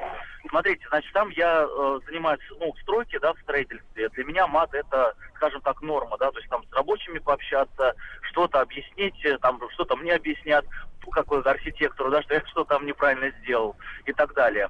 Конечно, неприемлемо, да, в быту слышать мат. А, Я отучаю там, ну, там, свою жену иногда, там, у нее там что-нибудь проскользнет. да, там что-то там у друзей своих, э, которые не связаны со стройкой, там, да, там, например, э, ну, вот, э, криминалист у меня есть, ну, он вообще, то есть не связанный человек, но там мат иногда проскакивает. Вот, по общей температуре, там, по общей палате, да, по- ну, в средней больнице, да, в температуре, хочу сказать, что, к сожалению, за последнее время люди стали материться, и э, вот те люди, от которых раньше ты не мог услышать, там, да, это ученые, это какие-то такие, эм, э, ну, такие, да, лю- люди там э, образованные, там, высокообразованные, вот, то сейчас от них иногда проскальзывает, да, вот этот вот матерочек, и, конечно, ты уже задумываешься, что, к сожалению, ну, это уже проблема, и с этим надо бороться, и, наверное, на уровне, ну, наверное, всей страны. Ну, короткий вопрос, Артемий. А, скажите, а вот встречали рабочих на стройке, которые бы говорили чисто пушкинским слогом? Смотрите, я вам так скажу, у меня тут, ну, на стройке часто, конечно, итальянцы у нас работают, это все понимают, но Ага. по мату понимаешь, что там, да, что-то у них происходит, и по мату, в принципе, ты понимаешь, в чем, в чем суть проблемы, да, у них там возникла, там Так, а арматура что делать-то, Артемий? Как нам действительно эту, эту заразу, как говорится, искоренять? Сделать, загнать обратно мат, значит, в интимную, как говорится, Правильно, доверительную правильно, сферу? Родные мои, для этого вы, радиостанции существуют, и вообще, ну, вот, вот эти вот средства массовой информации, да, чтобы, э, ну, наверное, внушать нам, э, Так. и детям, детям самое главное надо внушать, да, что все-таки это плохо, у нас есть действительно красивый наш язык, русский язык, Пушкина надо читать. Понятно, что Пушкин выпускал там и, там, ну, не очень хорошие... И матерные частушки, я Да, понимаю. да, да. Вот, Но не тем для всех. Согласен, Не для хорошо. всех. Ну, прекрасный звонок, э, дорогие наши, как будто доктором себя чувствую. Дорогие наши, вылечите меня от мата. То есть нас всех. Давайте Валеру послушаем, ему 36. Валер, доброе утро. Да. Доброе утро. Валерочка, ну, пожалуйста, вы остроту проблемы чувствуете или как бы мы, так сказать, э, перегибаем палку с остротой? Да, нет, это на самом деле острота проблемы за последнее время. И мне кажется, она становится как раз-таки хуже. Э, Падает уровень самокультуры, скорее всего. Это не от образования зависит, а от, наверное, от личной какой-то образованности человека. Ну и вы чувствуете, Валер, это какая-то расслабленность, да? Если ты раньше, в принципе, Да, контролировал да, да. свою речь, ты понимал, с кем можно матом. Ну, например, пришел товарищ э, сантехник, да? Говорит, «Я, э, ну, я- вы знаете, я поним- поверьте, я умею, да? Вот, э, но не могу. И говорит, что у него нет какой-то И детали. объясняет, что у него нет вот груши, да, ну, но объясняет короче, чем я сказал. Вот, но это Ну, понятно, это одна ситуация. А когда ты можешь себе позволить с посторонним человеком или с малознакомым матернуться, это значит расслабуха в мозгах достигла уже какой-то, какого-то пика, да, люди не контролируют, где они и с кем. Правильно я говорю? Мне кажется, мне кажется, самое главное правило мата – это то, что он должен быть к месту. Вот он должен быть к месту. То есть э, его нужно знать, где употребить, в какой среде употребить. У меня ребенку 8 лет, я при нем э, ни разу не сматерился. При жене один раз за все время, за 9 лет совместной жизни, и то не в ее адрес, а просто я так как бы выразил ситуацию, но это случайно. Я могу контролировать себя. А для многих людей э, мат это как средство самовыражения. Давайте, давайте Вот я, я как раз- приведу, Валера, приведу такую метафору. И- Из перца чили э, мат превратился в чипсы, которые по походе, или в семечки, да, которые люди лузгают и идут походя, так отбрасывают от себя, от, от, так сказать, отрыгивают периодически. Хорошо, Валер, но что Ну, делать-то нам? О, я думаю, что вот одно из таких, э, может, более таких действенных, может как-то показывать... э, э, мат, наверное, он более такой подходит к среде, ну, не сказать совсем уж маргиналов, конечно, да? Но, наверное, это показывает уровень э, культуры человека. Ну вот И вот, товарищ как-то предыдущий говорил, что от ученых слышит уже. Ну, вот, вот это, это как раз-таки, ну, может, это на эмоциях от ученых, в принципе, Мгм. в принципе. Ну, какой-то, я не знаю, может как-то показывать, например, там, того же самого бомжа, вот, не в обиду. Не, ему ну, кстати, сказанного, спасибо, Валер, да, так. спасибо. Но вот странное время, что ученые стали на эмоциях, Э, как, э, как женщины, да, фактически, которые очень эмоциональны у нас всегда. Э, Да, девчонки, вы, кстати, тоже высказываете, и если есть опыт борьбы с матом, например, у сына, хотя у девчонок это тоже проскальзывает, вот опять же я говорю, я, я был растоптан просто, когда подростки с женщиной, с девчонкой общались вот на равных причем, и он ей матом, и она ему в ответ то же самое, и они не ругались, они просто что-то обсуждали, понимаете, ну это безумие безумие. Вот что пишут женщины. Давайте. Пишет Екатерина. Работаю бухгалтером. Отдел большой. Все женщины красивые, с виду приличные, но матерятся все. Екатерина, 39 лет, э, Санкт-Петербург. Юля пишет. Отучила себя от мата, от мата в 17 лет. Так. Киров, 33 года. Вот как? Как Вот. отучили? Напишите с- вдогонку, да, товарищи. Значит, единичка на номер плюс семь девять шесть семь сто три пять пять три три. Это бесплатно, ребята. А, пожалуйста, если вы возмущены матом, если слышите его в общественном месте от каких-то знакомых, двойка ненормально канает. Давайте Сережу послушаем. Сереж, доброе утро. Сколько вам лет? Доброе утро, мне 53 года, Да. из города Уренгой. Вы знаете, мне кажется, этот мат идет... Почему молодежь ругается матом, да? Почему это модно стало? Потому что это модно в интернете. Так. Вы посмотрите стримы, любые стримы. Э, уровень языка этих ведущих стримеров заключается только в трех словах. И все эти три слова матерные. Ага. То, что они описывают, все описывается матом. Молодежь это смотрит, поэтому они это и вписывают. Я вам случай расскажу, да. У нас был один э, начальник э, на стройке здесь. Так вот он, когда ругался матом, все замолкали. Знаете, почему замолкали? Не из-за того, что оскорблялись, потому что в его мате слышали как будто как стихи Пушкина. Красиво говорил, да, товарищ? красиво ругался, что все просто молчали Художественно. Наслаждались. Вот, согласен, согласен, да, да, да. А, То по- согласен, Сереж, спасибо. Давайте вот Анечку из Питера послушаем. Вот, наконец, женское мнение. Анна, доброе утро. Доброе утро, всем привет. Э, Да, Анечка, ну, Это та пожалуйста, самая Аня, которая писала вам письмо в пятницу, в понедельник. Да вы Владик, что, ты видел Аня? фотографии? Вы Да, да, очень да. красивая, Аня. А, у меня две истории про себя и про подругу. А, про себя. В 2010 году была в Париже, и вот подходим к, переход, к пешеходному переходу, начинаем переходить, большое количество людей, ну и едет там француженка или кто-то за рулем автомобиля, и, видимо, не хотела она сильно пропускать нас. А передо мной шел незнакомый мужчина и начинает покрывать матом эту женщину. Я иду сзади, мне это, конечно же, все неприятно, ну и неожиданно, потому что э, в незнакомой стране, и вот, здравствуйте. А, я ему вслед говорю, действительно. И вы знаете, он очень удивился, что его услышали, его поняли. И я думаю, что для него это стало достаточно постыдным. То есть он по-русски в Париже матерился, да, громко? Да, да. Ну, типа Ну, там, это была, история же, была история даже из Америки недавно, что наша э, модель э, подверглась ограблению, она стала на него орать русским матом, и негр убежал. Вот была история. трус. Да, ребята, единичка на номер плюс 7967 103 5533. Вас мат э, раздражает, бойко нет. Сергей Стилавин и его друзья.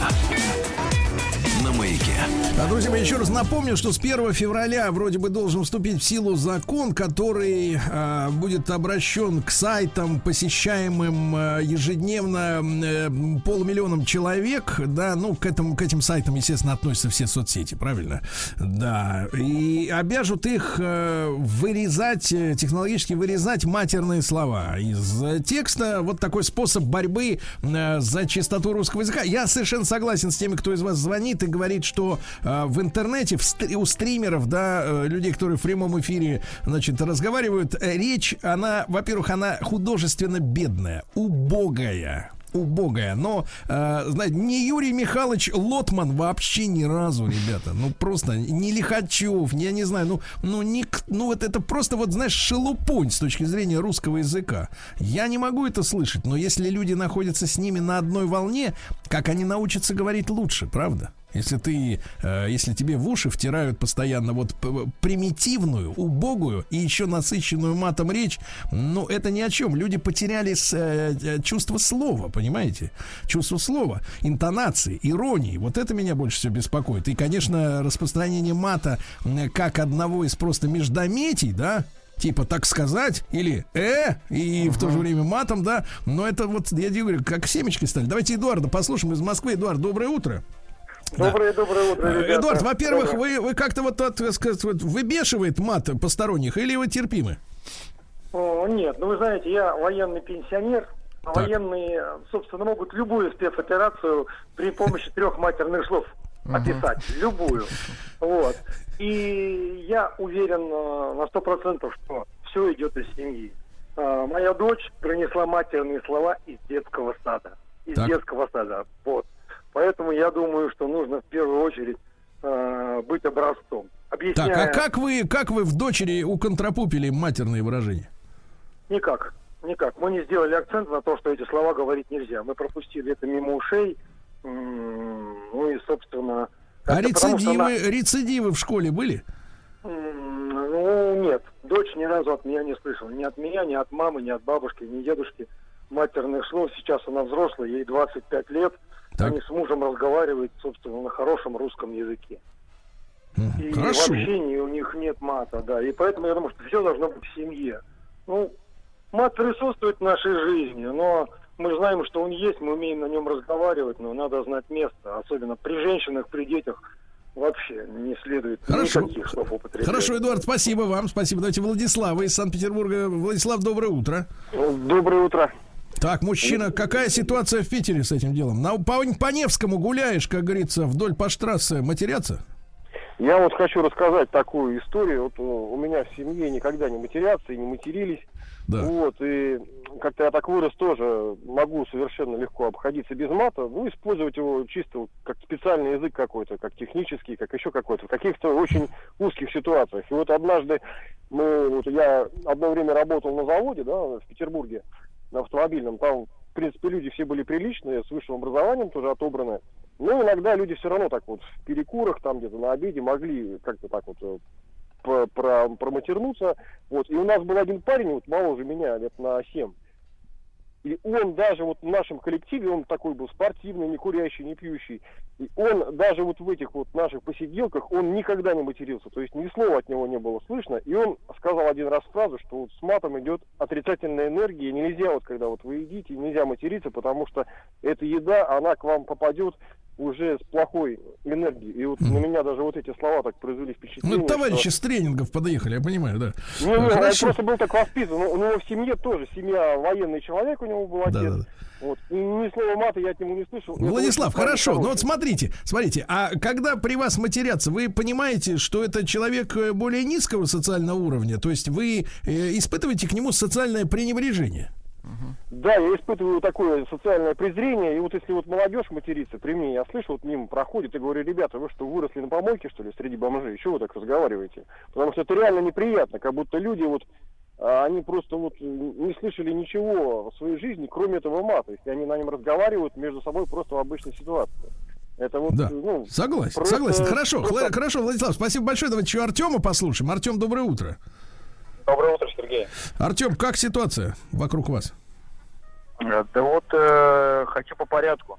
Я, Так. конечно, не ханжа, и, естественно, э, надо понимать, что сам мат, он же и был создан как усиление какого-то процесса, да, если вы ушибли палец и сказали, ой, мамочки, больно, ну, это как-то даже себе не легче становится. А Значит, вы- не больно, да?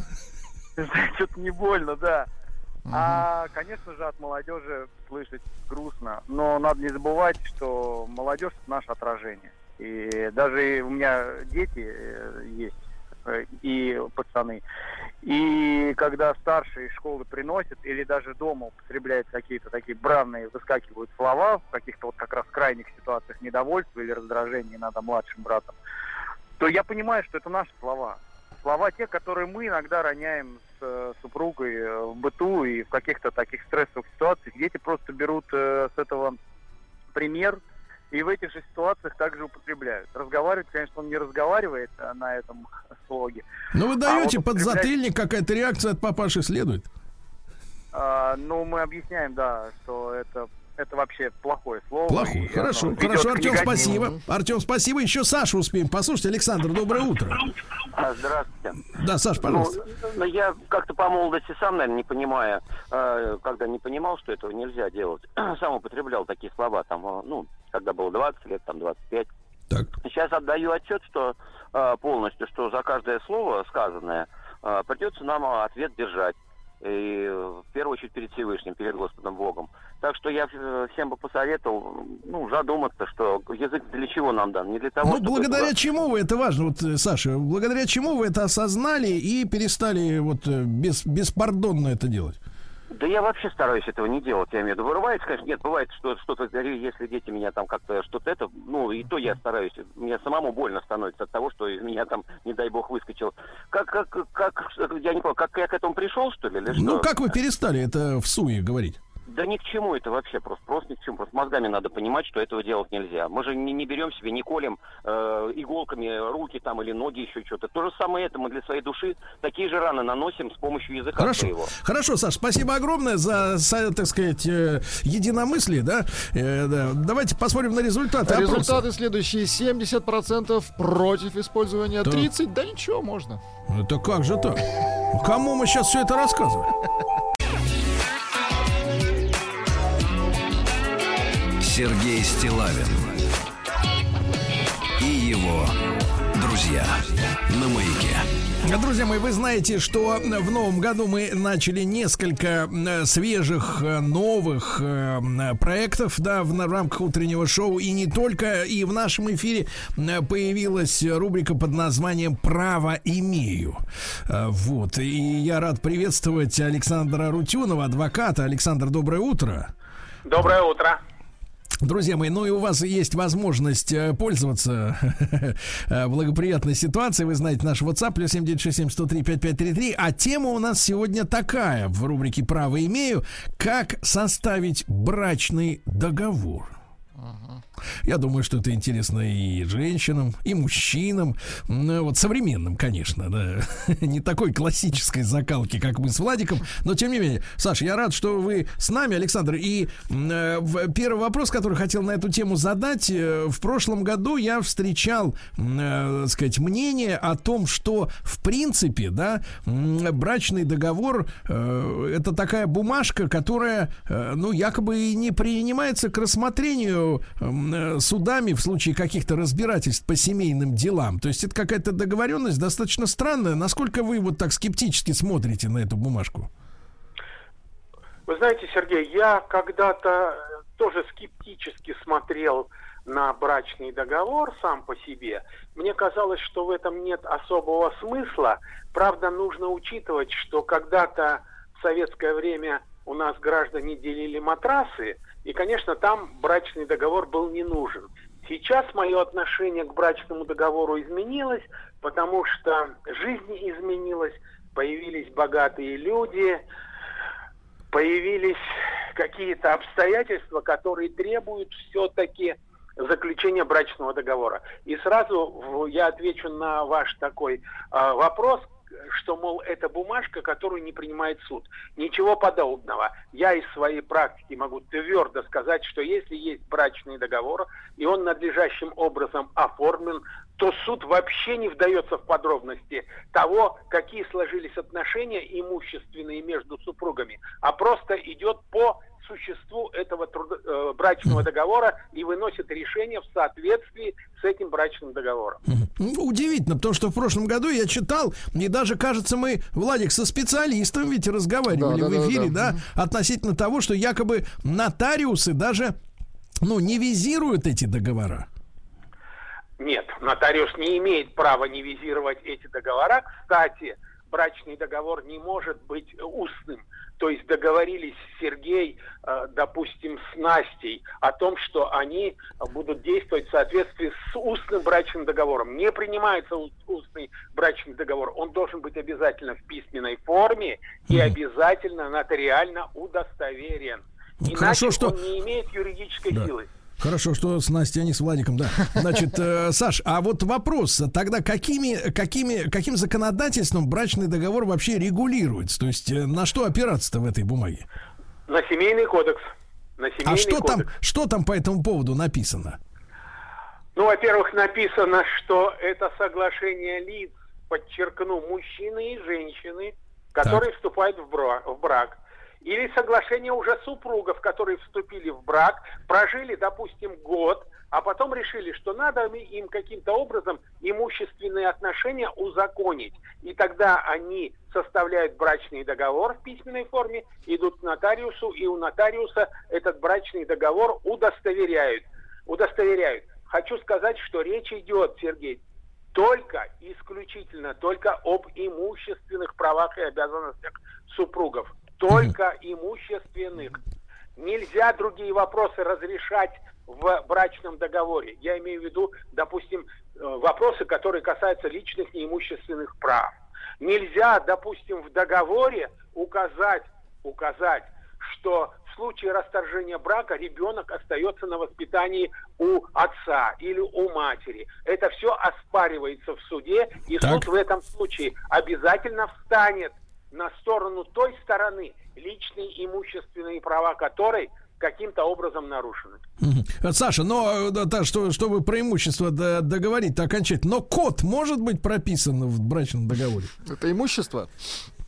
Вы знаете, код, код может быть прописан в брачном договоре по той простой причине, что код это, если так можно выразиться, вещь или существо, которое имеет цену.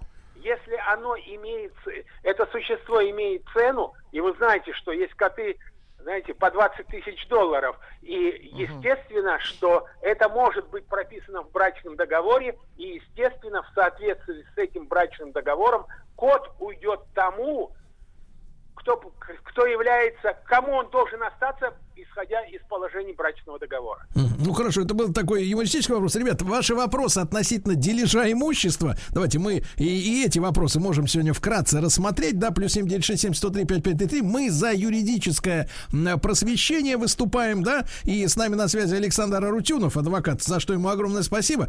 Саш, а вот такой вопрос. Если, соответственно, сегодня брачный договор, например, люди не, заклю- не заключили, да, ну, в силу, например, своего воспитания, да, э, вот, или кто-то один из них заортачился, а другой очень сильно любил второго и сказал, ладно, хорошо, не будем заключать. Как без договора пилится имущество? По каким, как говорится, лекалам? Без договора имущество пилится, оно пилилось и в советское время, оно пилится и сейчас без брачного договора. Установлено, что доли супругов признаются равными. Причем, если женщина, допустим, занималась только домашним хозяйством, тем не менее на одну вторую долю совместно нажитого имущества она вполне может претендовать. Вообще, я должен сказать, Сергей, что, конечно, конечно, сейчас, если заключается брачный договор, то он заключается, как правило, людьми, один из которых является очень богатым. Я вам должен сказать, что я несколько таких договоров уже заключал. Вот ну, на ум мне приходит э, один клиент, богатый довольно, который э, говорил мне так. Вы знаете, я его хочу заключить по одной простой причине. Вот она из очень бедной семьи, приехала из провинции, у нее ничего нет. Сейчас я заключу с ней брак. У нас разница там в 20-25 лет. И мне хотелось бы, чтобы я был спокоен в плане наших имущественных отношений. Вот в основном, конечно, брачные договора стремятся заключить мужчины богатые, которые женятся на молоденьких девушках, скажем Да. так. А молоденькие девушки, в свою очередь, ну, если она действительно из бедной семьи, и она молоденькая, влюбилась в этого олигарха, но Так. она соглашается на заключение такого брачного договора. А если не согласится, значит, не полюбила, да? Понятно. Ну, значит, не Ну, полюбила, и брак не будет заключен. Вот Мне понравилась фраза, значит, про разницу 20-25 лет и с каждым годом увеличивается в возрасте, да. Значит, Саш, а а, скажите, ну смотрите, вы произнесли такие э, зловещие слова. То есть даже если женщина не, не работала и не несла в дом копейку, она все равно претендует на одну вторую, перевожу для э, русскоговорящих, половину э, вот имущества. А вот я слышал такое выражение, как, например, э, значит, дележ имущества нажитого в совместном браке. То есть, извините меня, если вот Владик он у нас, у него есть квартира, там кактус, кот, вот, и вдруг он, значит, соответственно, да, что ж, должен пополам все.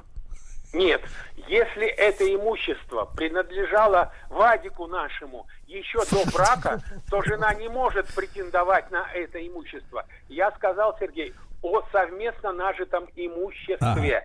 То есть вот если они совместно его нажили, то, конечно, оно делится пополам, даже без брачного договора в соответствии с семейным законодательством. Если у человека, неважно, у мужчины, у женщины, было до брака имущество, машина, квартира, дом, еще какое-то дорогостоящее имущество, это его, на это имущество супруга или супруг претендовать не могут. У нас Мгм. есть вопрос. Давайте вопрос. Вопрос от женщины. Елена пишет. У нас есть договор, делали на квартиру. Можно ли вносить изменения в договор по соглашению сторон? И сколько раз? И правда ли, что стоимость э, внесения поправки стоит так же, как сам договор? Да, можно вносить изменения, если это, это вопрос добровольный, то есть и муж, и жена согласны внести изменения в брачный договор ради Бога. И причем это сделать можно неоднократно. Но всякий раз, как только вы вносите изменения в брачный договор, они должны быть в письменной форме, и они должны быть нотариально удостоверены. Должны быть, да. А, Саш, а вот э, для, для, для, для понимания, в той же Москве, например, ну вот э, средняя цена такого брачного договора, с самого оформления процедуры какова? Если говорить о Москве, то она довольно невысока, да, собственно, по всей стране. Другое дело, что вы, когда приходите к нотариусу, у них, у них всегда есть типовые договора, э, вам э, помощник нотариуса может внести туда какие-то изменения. Вот за эту работу мож- могут взять какие-то деньги, это буквально, э, ну, скажем так, несколько тысяч рублей. За регистрацию, государственную пошлину, я думаю, тысяч в 10 вполне можно уложиться.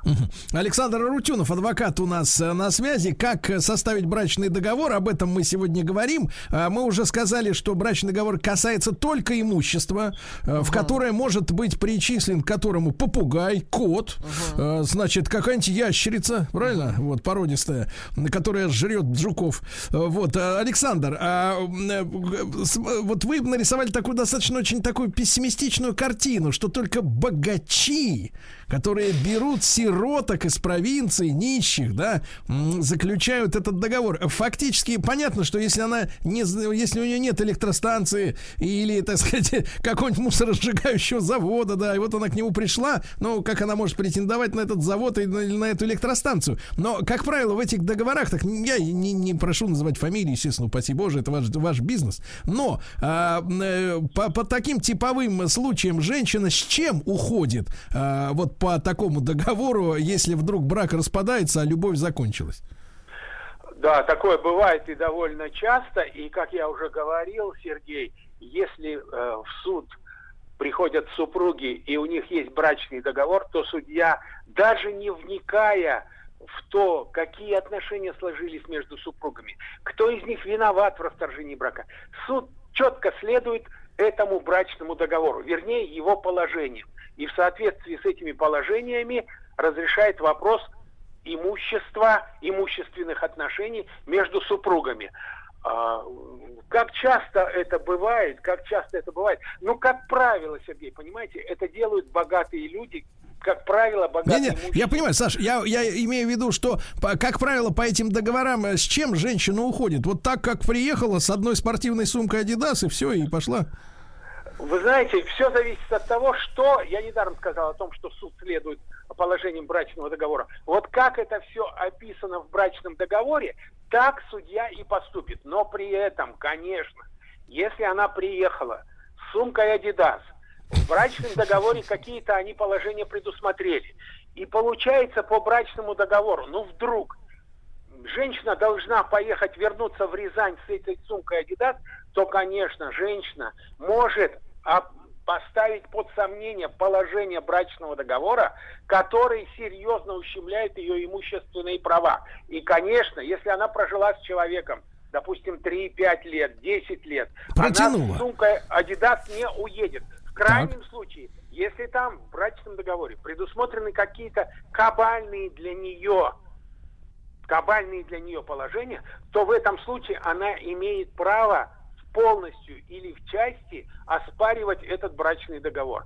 И, как вам сказать, если в брачном договоре, грубо говоря, 9 десятых нажитого имущества достается богатому супругу, а одна десятая вот этой вот несчастной девушки, она, конечно, должна оспаривать в этой части этот брачный договор, и суд, скорее всего, встанет на ее сторону. Потому Да что, что? согласитесь, 9 десятых и 1 десятая – это несопоставимые проценты, несопоставимые доли. Ну, погодите, погодите, Александр, ну тут какое-то противоречие. Вы сказали, что суд не будет ничего рассматривать, значит, как в договоре написано, так и распилит. И вдруг говорите, и вдруг появляется формулировка «кабальные условия, унизительные для молодой, несчастной, э, значит, женщины, которая протянула 3-5 лет, э, значит, в лабутенах и в шелковых э, пальто от каких-нибудь там атласных от Гуччи, да, вот она протянула еле-еле бедная, и вдруг, значит, коленом, значит, вот показали на выход. вот. А неужели брачный договор можно оспорить и, соответственно, его дезавуировать? Да, можно его оспорить, это предусмотрено законом. Так. При этом, а, Сергей, нужно иметь в виду, когда я говорю, что суд будет следовать положениям брачного договора, я имею в виду положения брачного договора, которые не являются кабальными, а следовательно незаконными для одного из супругов. И, конечно, вот эта девушка, она должна проявить активность и оспаривать этот договор в какой-то его части в какой-то его части, а может быть и полностью. Вот тогда суд будет разбираться. А вы, вы, Александр, а вы знаете прецеденты такого вот, когда э, такого случая, когда э, был оспорен ну, действительно кабальный договор брачный? Очень даже часто это бывает. Очень даже часто это бывает.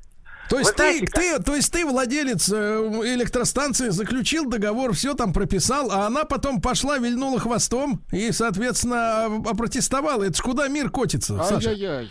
Не-не-не-не, подождите. Она опротестовала в суде, но это вовсе не означает, что она выиграет, что суд встанет на ее сторону. Да, да, она может опротестовывать, это предусмотрено законодательством, но не факт, что она чего-то добьется. Я еще раз говорю, что речь может идти только о тех положениях брачного договора, которые кабальные для одной стороны, которые ставят ее в заведомо неблагоприятное положение.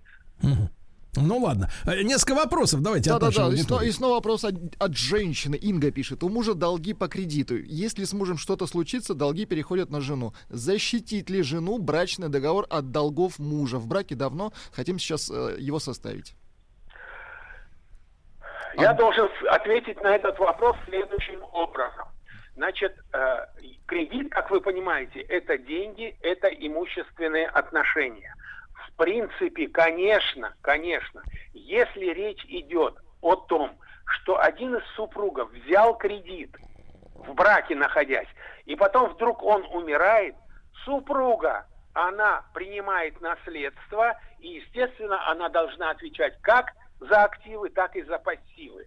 С другой стороны, можно ли это предусмотреть в брачном договоре? На мой взгляд, можно, на мой взгляд, можно, но при этом нужно иметь в виду, что банк-то, конечно, не успокоится. Ага, должник умер, все, ничего не сделаешь. Пока там супруга в течение шести месяцев примет наследство, пока все это перепишет на себя, она будет, наверное, каким-то образом затягивать этот процесс. То есть банк, конечно, может плюнуть на это дело, извините за грубость, а может идти в суд и оспаривать те положения брачного договора, в соответствии с которыми супруга за тот кредит, который взял умерший супруг, не отвечает. Так, вот Саша, это... а тут важный вопрос, Саша, а если, значит, вот наша Инга э, вместе с мужем вильнет хвостом, и они, соответственно, разведутся, все активы, вернее, но перед разводом все активы муж, э, значит, подарит жене, да, без, беспроцентно, без, без, без налоговой, так сказать, как всякой нагрузки на дарение, да, я так понимаю, как ближайшие родственники. Вот он и все активы отпишет, а сам такой живет, не женатый совершенно, до смерти, э, с кредитом. Вот это эта ситуация поможет Инге остаться в шоколаде? Вы знаете, у нас такие ловкачи есть, скажем так, назовем их так. И тут, и тут банк, кредитор, должен, конечно, вот эти договора дарения оспаривать. Потому что взявший кредит супруг оказывается голеньким, а все имущественно, имущество переписано на супругу. Банк, естественно, это будет оспаривать. Я к тому, Сергей, что это все, конечно, судебные тяжбы. Вот когда что-то связано с имуществом, с деньгами, это судебные тяжбы, судебные тяжбы. Особенно, когда эти имущественные отношения тем или иным образом затрагивают интересы третьих лиц. Ну, в данном случае банка, Мгм. как кредитора. Понятно, понятно. Хорошо, еще один вопрос. Да, еще один успеем. вопрос от мужчины, пишет Сергей. Как быть с имуществом, внимание, которое один из супругов получит внезапно в наследство? Ведь нельзя же его заранее включить в брачный договор. Что, как с ним? Вы знаете, тут, тут вообще вопросов нет, э, тут вообще вопросов нет. Если супруги находятся в браке, и вдруг дядюшка в Соединенных Штатах Америки умер и оставил многомиллионное наследство одному из супругов, то это его собственность, это его миллионы. И Да. супруга к этим деньгам не имеет никакого отношения. Более того, никакой судебной перспективы у супруги нет, если вдруг она, что называется, позарится на эти деньги и Ага. попробует через суд эти деньги получить. Прекрасно, прекрасно. Ну, успокоил отец-кормилец. А Александр Арутюнов, друзья мои, с нами на связи был в нашем проекте «Право имею». На следующей неделе мы продолжим. И запомните, брачный договор э, действительно у нотариуса зарегистрировать можно. Значит, там не должно быть слишком кабальных условий для одной из сторон, да, чтобы его не оспаривать. И главное, что он от- касается только имущественных отношений. А если вы, например, хотите прописать, чтобы ваш муж поднимал стульчак или опускал после себя, то это, извините, не к нам. Идите вот лесом. так. Спасибо, Александр, большое.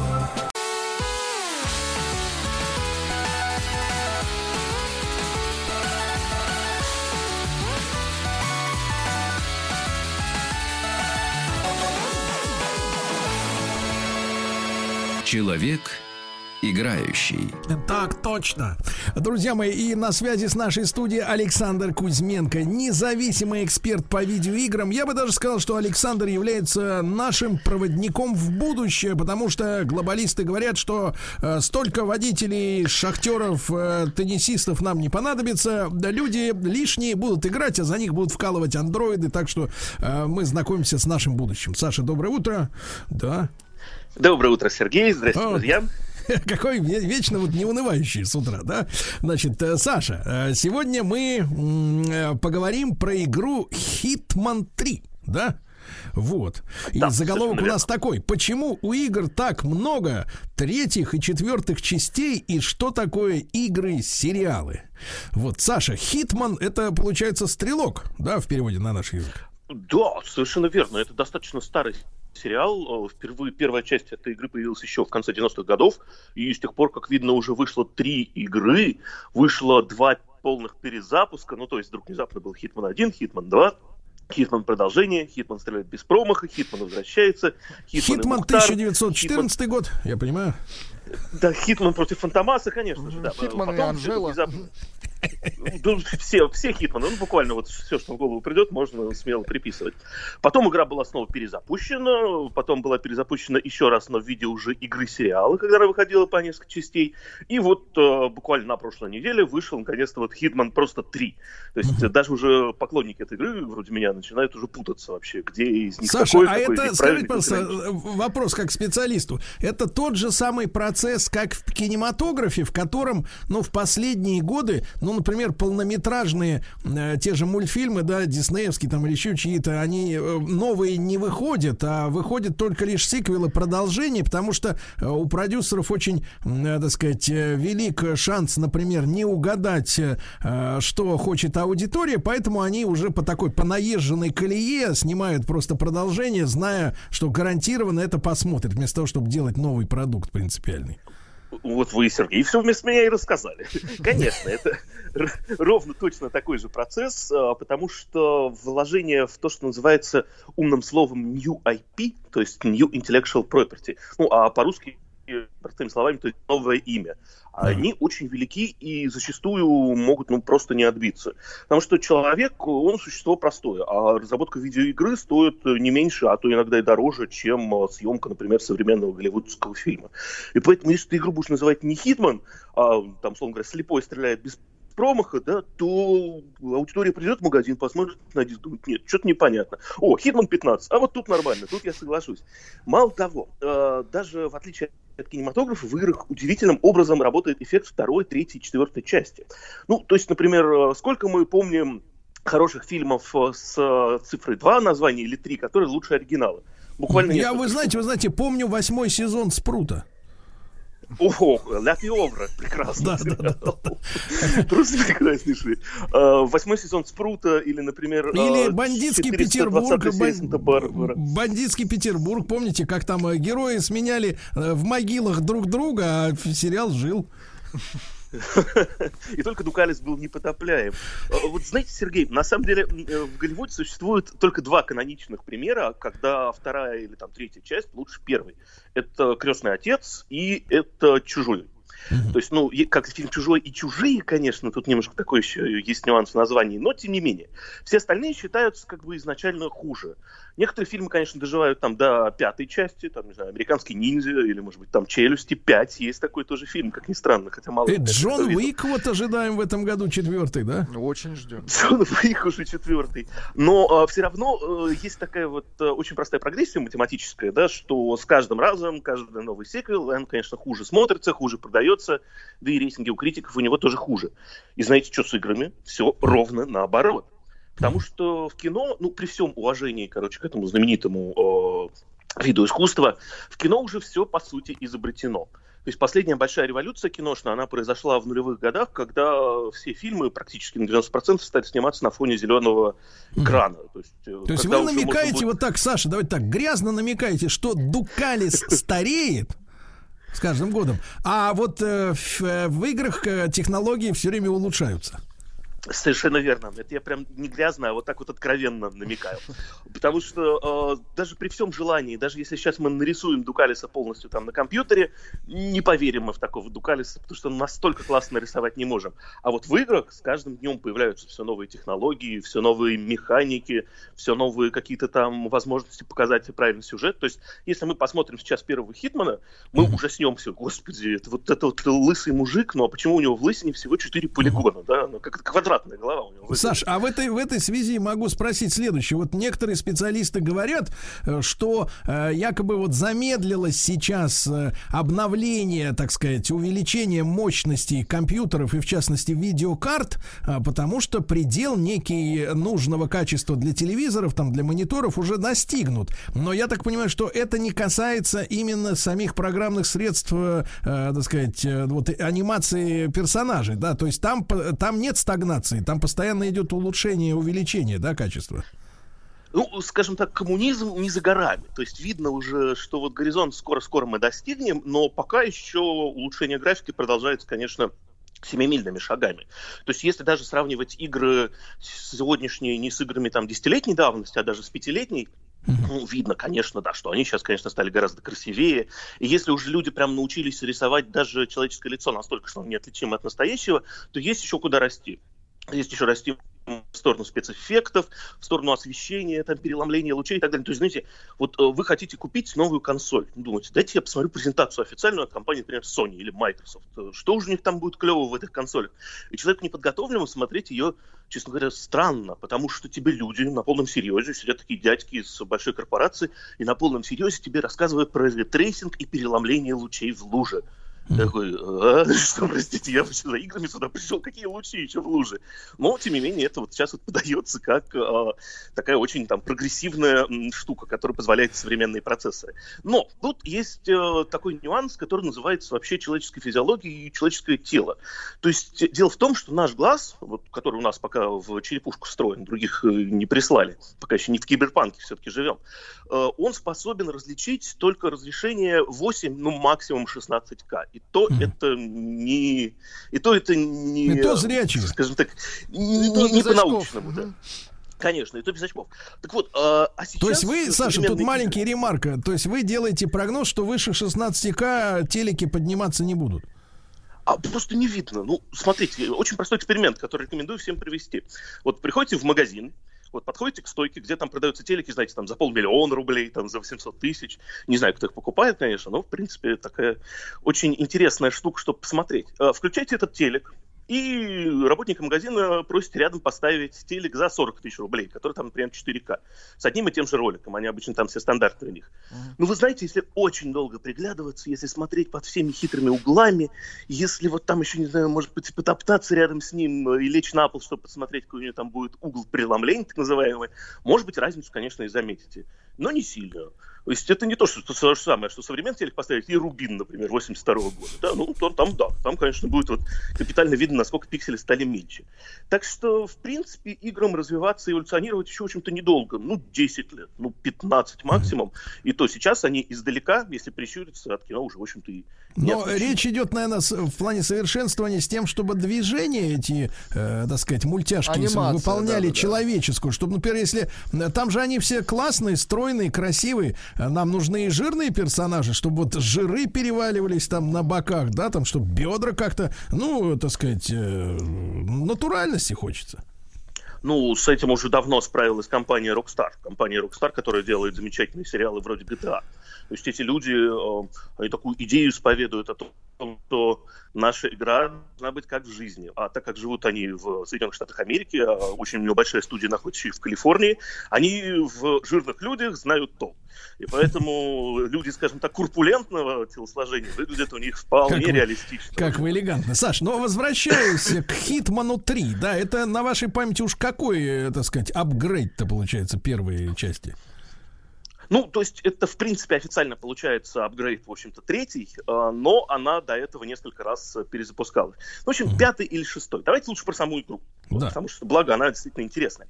Hitman — это игра, ну, как это название, Hitman — это вообще-то кто? Убийца. То есть такой наемный убийца, страшный киллер, э, там, не знаю, Саша Солдат, да?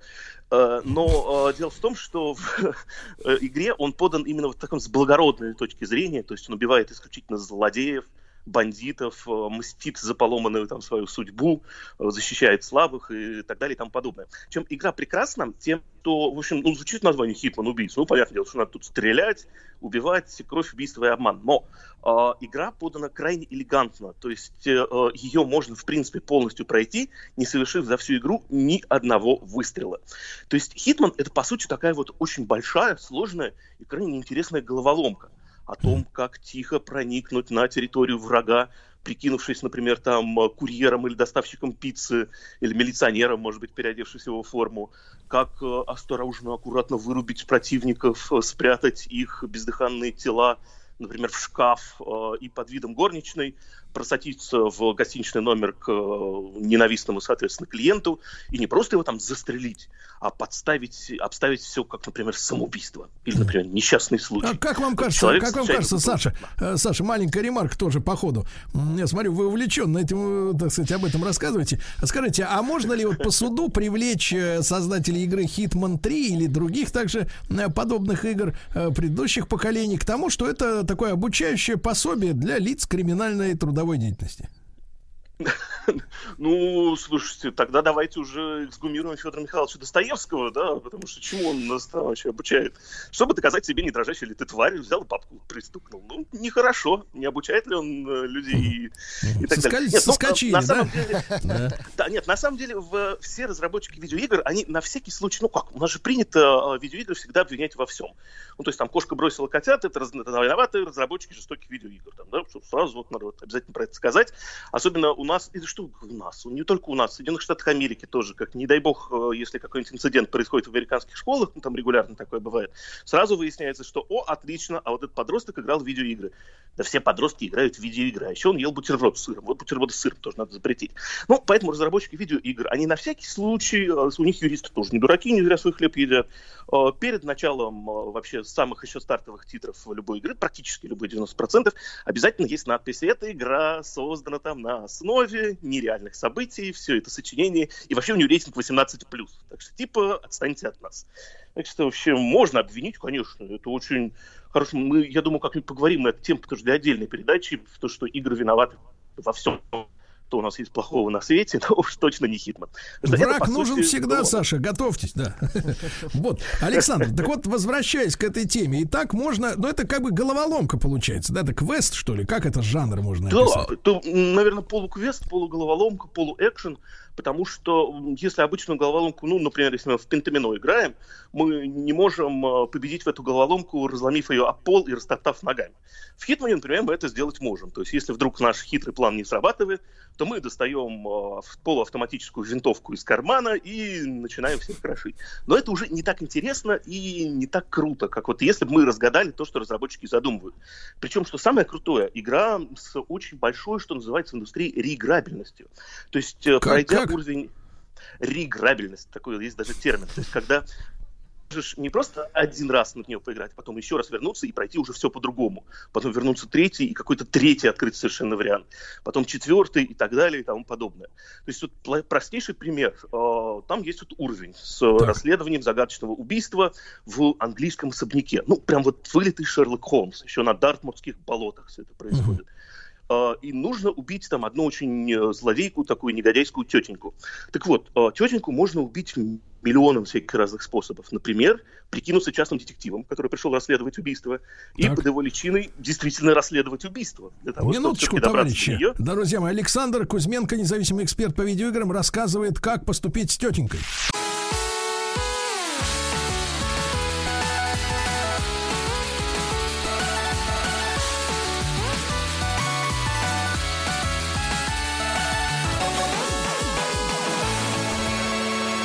Человек играющий. Итак, дорогие друзья, Александр Кузьменко, независимый эксперт по видеоиграм в сериале «Человек играющий». Сегодня у нас «Хитман 3», который на самом деле не 3, а пятый или шестой. Э, игра, сериал фактически, да, в которую, которую, вот самое главное, я понял отличие, можно пройти несколько раз с интересом, правильно? Правильно. Мы как раз до перерыва обсуждали очень важную вещь, э, чисто английское убийство, как убить э, тетеньку на Дартмутских болотах. да? Есть, Для тех, кто к нам только что присоединился, надо объяснить, что это действительно игра-головоломка, хоть и главный герой в ней страшнючий наемный убийца. Но а, в первую очередь он пользуется, конечно, своим э, чрезвычайным интеллектом и зачастую убивает своих жертв э, вообще без всяких улик, подставляя все как несчастный случай. Так вот, ту же самую тетеньку можно убить, переодевшись частным детективом и прикинувшись им, что типа уехал для, для расследования, а, переодевшись садовником и оставив специально торчащий из земли корень, чтобы тетенька об него споткнулась, упала и расшибла себе голову. Можно переодеться фотографом, который приехал делать семейное фото и подвести к ее креслу-каталке, например, там электричество, чтобы Ну, то есть в тетеньку во игре, время в игре достаточно мало доброты, да? Да, она, к, Там к сожалению, хитрость. это, в общем, да, это не учебник доброты, в общем-то, не уроки доброты от Юрия Куклачева, это, в общем-то, игра про наемного убийцу, у нее рейтинг Как-то у вас сегодня кучно идет, 18+. Саша. Дукалис, Куклачев, какой еще козырь у вас в рукавах? Комиссар Катани мы уже сегодня вспоминали? Да, вспоминали, увы. Так, ну тот тоже э, людей в багажниках возил, нормально. Так, а сколько там таких пластов получается, что можно одно и то же дело обделать, как говорится, несколько раз? А, По-разному. зачастую, зачастую только 3-4 варианта, которые рассчитывают сами разработчики. То есть они действительно их прорабатывают как некие там сюжетные обвязки вокруг э, всего квеста, который нужно сделать. Но э, так как игра не просто головоломка, но еще и песочница. Ну, то есть песочница это что такое? Хочешь замок собирай, хочешь э, просто лопаткой копай, хочешь в ножички в ней играть. Так вот, э, то здесь, в принципе, есть столько вариантов, которые разработчиками в принципе не просчитываются. То есть у меня была одна миссия, где нужно было очень сложно э, внедриться на секретный завод, э, втереться в доверие там главному там негодяю, там боссу и так далее. Я его прошел за э, 5 минут э, вместо того часа, что рассчитывали разработчики. Просто я случайно увидел этого секретного босса, который проходил по коридору, э, схватил э, бюстик Моцарта тут же с ближайшей полки и ударил ему по голове. Вы скажите, вы скажите, Саша, а вы, убийца. вы в шлеме играли или вот как бы перед телеком? Э, Эта игра, кстати, да, вот интересный тоже еще нюанс. Одна из немногих, которая одновременно поддерживает режим и обычный перед телеком, и режим в шлеме. Э, К сожалению, она из всех шлемов поддерживает только PlayStation VR, то есть шлем, который работает с э, Sony PlayStation, э, ее консолями. И, честно сказать, от первого лица это немножко ну, жутковато как-то выглядит. Одно дело от первого лица э, все-таки в виртуальной реальности где-то там покорять просторы космоса или смотреть на прекрасные цветочки, а другое дело бюстик Моцарта живому человеку, ну, Не живому, конечно, но искусственному человеку по голове бить. Такое, знаете, впечатление все-таки не для слабовинерных, для людей не... Мне кажется, что, Саша, Саша, что мы с вами дотянем до того времени, когда, в принципе, нападение на искусственного персонажа будет приравнено к покушению на обычного человека. Все к тому идет. Конечно. Я более чем уверен, что с учетом того, что все э, современные операционные системы про нас все знают, ну, достаточно посмотреть рекламу в интернете, и по ней станет понятно, что они даже мысли наши читают, то они все хранят вот наши грехи, как Дед Мороз, где-то там в своей книжечке, и рано или поздно они ее достанут и узнают, кто себя плохо вел. Вот, и подадут на нас коллективный иск все. Там mm. какая-нибудь нейросеть к тому времени уже получит, наверное, юридическое образование. Нет, она подаст иск нашему цифровому клону. Скорее всего, нет, почему? К, к нам прям, к настоящим. Ну, в любом случае, правила робототехники еще пока никто не отменял, и даже если она это подумает, то вред человеку причинить не может. А вот человек человеку может, и пока вот, например, в таких замечательных играх, как Hitman, можно, по крайней мере, искусственным людям э, причинить вполне себе такую вот, э, такие вот страдания, тоже искусственные. Ну, в общем, Саша, если но... подводить итог... Да-да-да, Саша, да. маленький вопрос. Сколько вы Да-да. времени потратили на прохождение этой всей игры? Э, так как я пытался ее исследовать, то на каждый уровень, ну, игра разделена просто на несколько уровней, э, один уровень, по сути, вот здоровая головоломка одна, э, на каждый уровень я где-то убивал часа по полтора, но вообще умеючи и зная все нюансы, его можно проходить минут за 15. А всего mm-hmm. таких уровней 6 штук во всей игре. То есть, в принципе, если первый раз вот ее вот включить и начать вот играть до конца, на все прохождение уйдет где-то 7, может быть, 10 часов, если это делать с самого начала. И чем эта игра замечательна? Тем, что современные игры, они вот все привыкли, что вот мы по 100 часов, а я вот по 120, а у меня только за 200 проходится одна сюжетная часть, еще мультиплееры на бесконечное количество. А вот Хитман, он старомоден он э, как вот хороший вот двубортный костюм надел, и можно отправляться на дело. То есть вот так включил, 7 часов, все, отлично, наконец-то она тебя отстала. Запомни, Но... Владик, хороший, это двубортный, ясно? Так, так, Саш, какой в итоге сделаем мы э, в итоге вывод?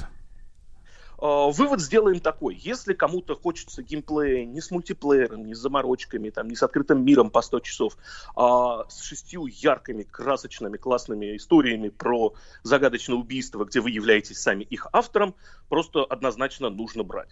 Если от игры вам нужен тот вот параллельный мир, куда надо уйти с головой, погрузиться на 300 часов и желательно забыть весь мир остальной, то, конечно же, нет. В этом смысле игра действительно достаточно старомодная.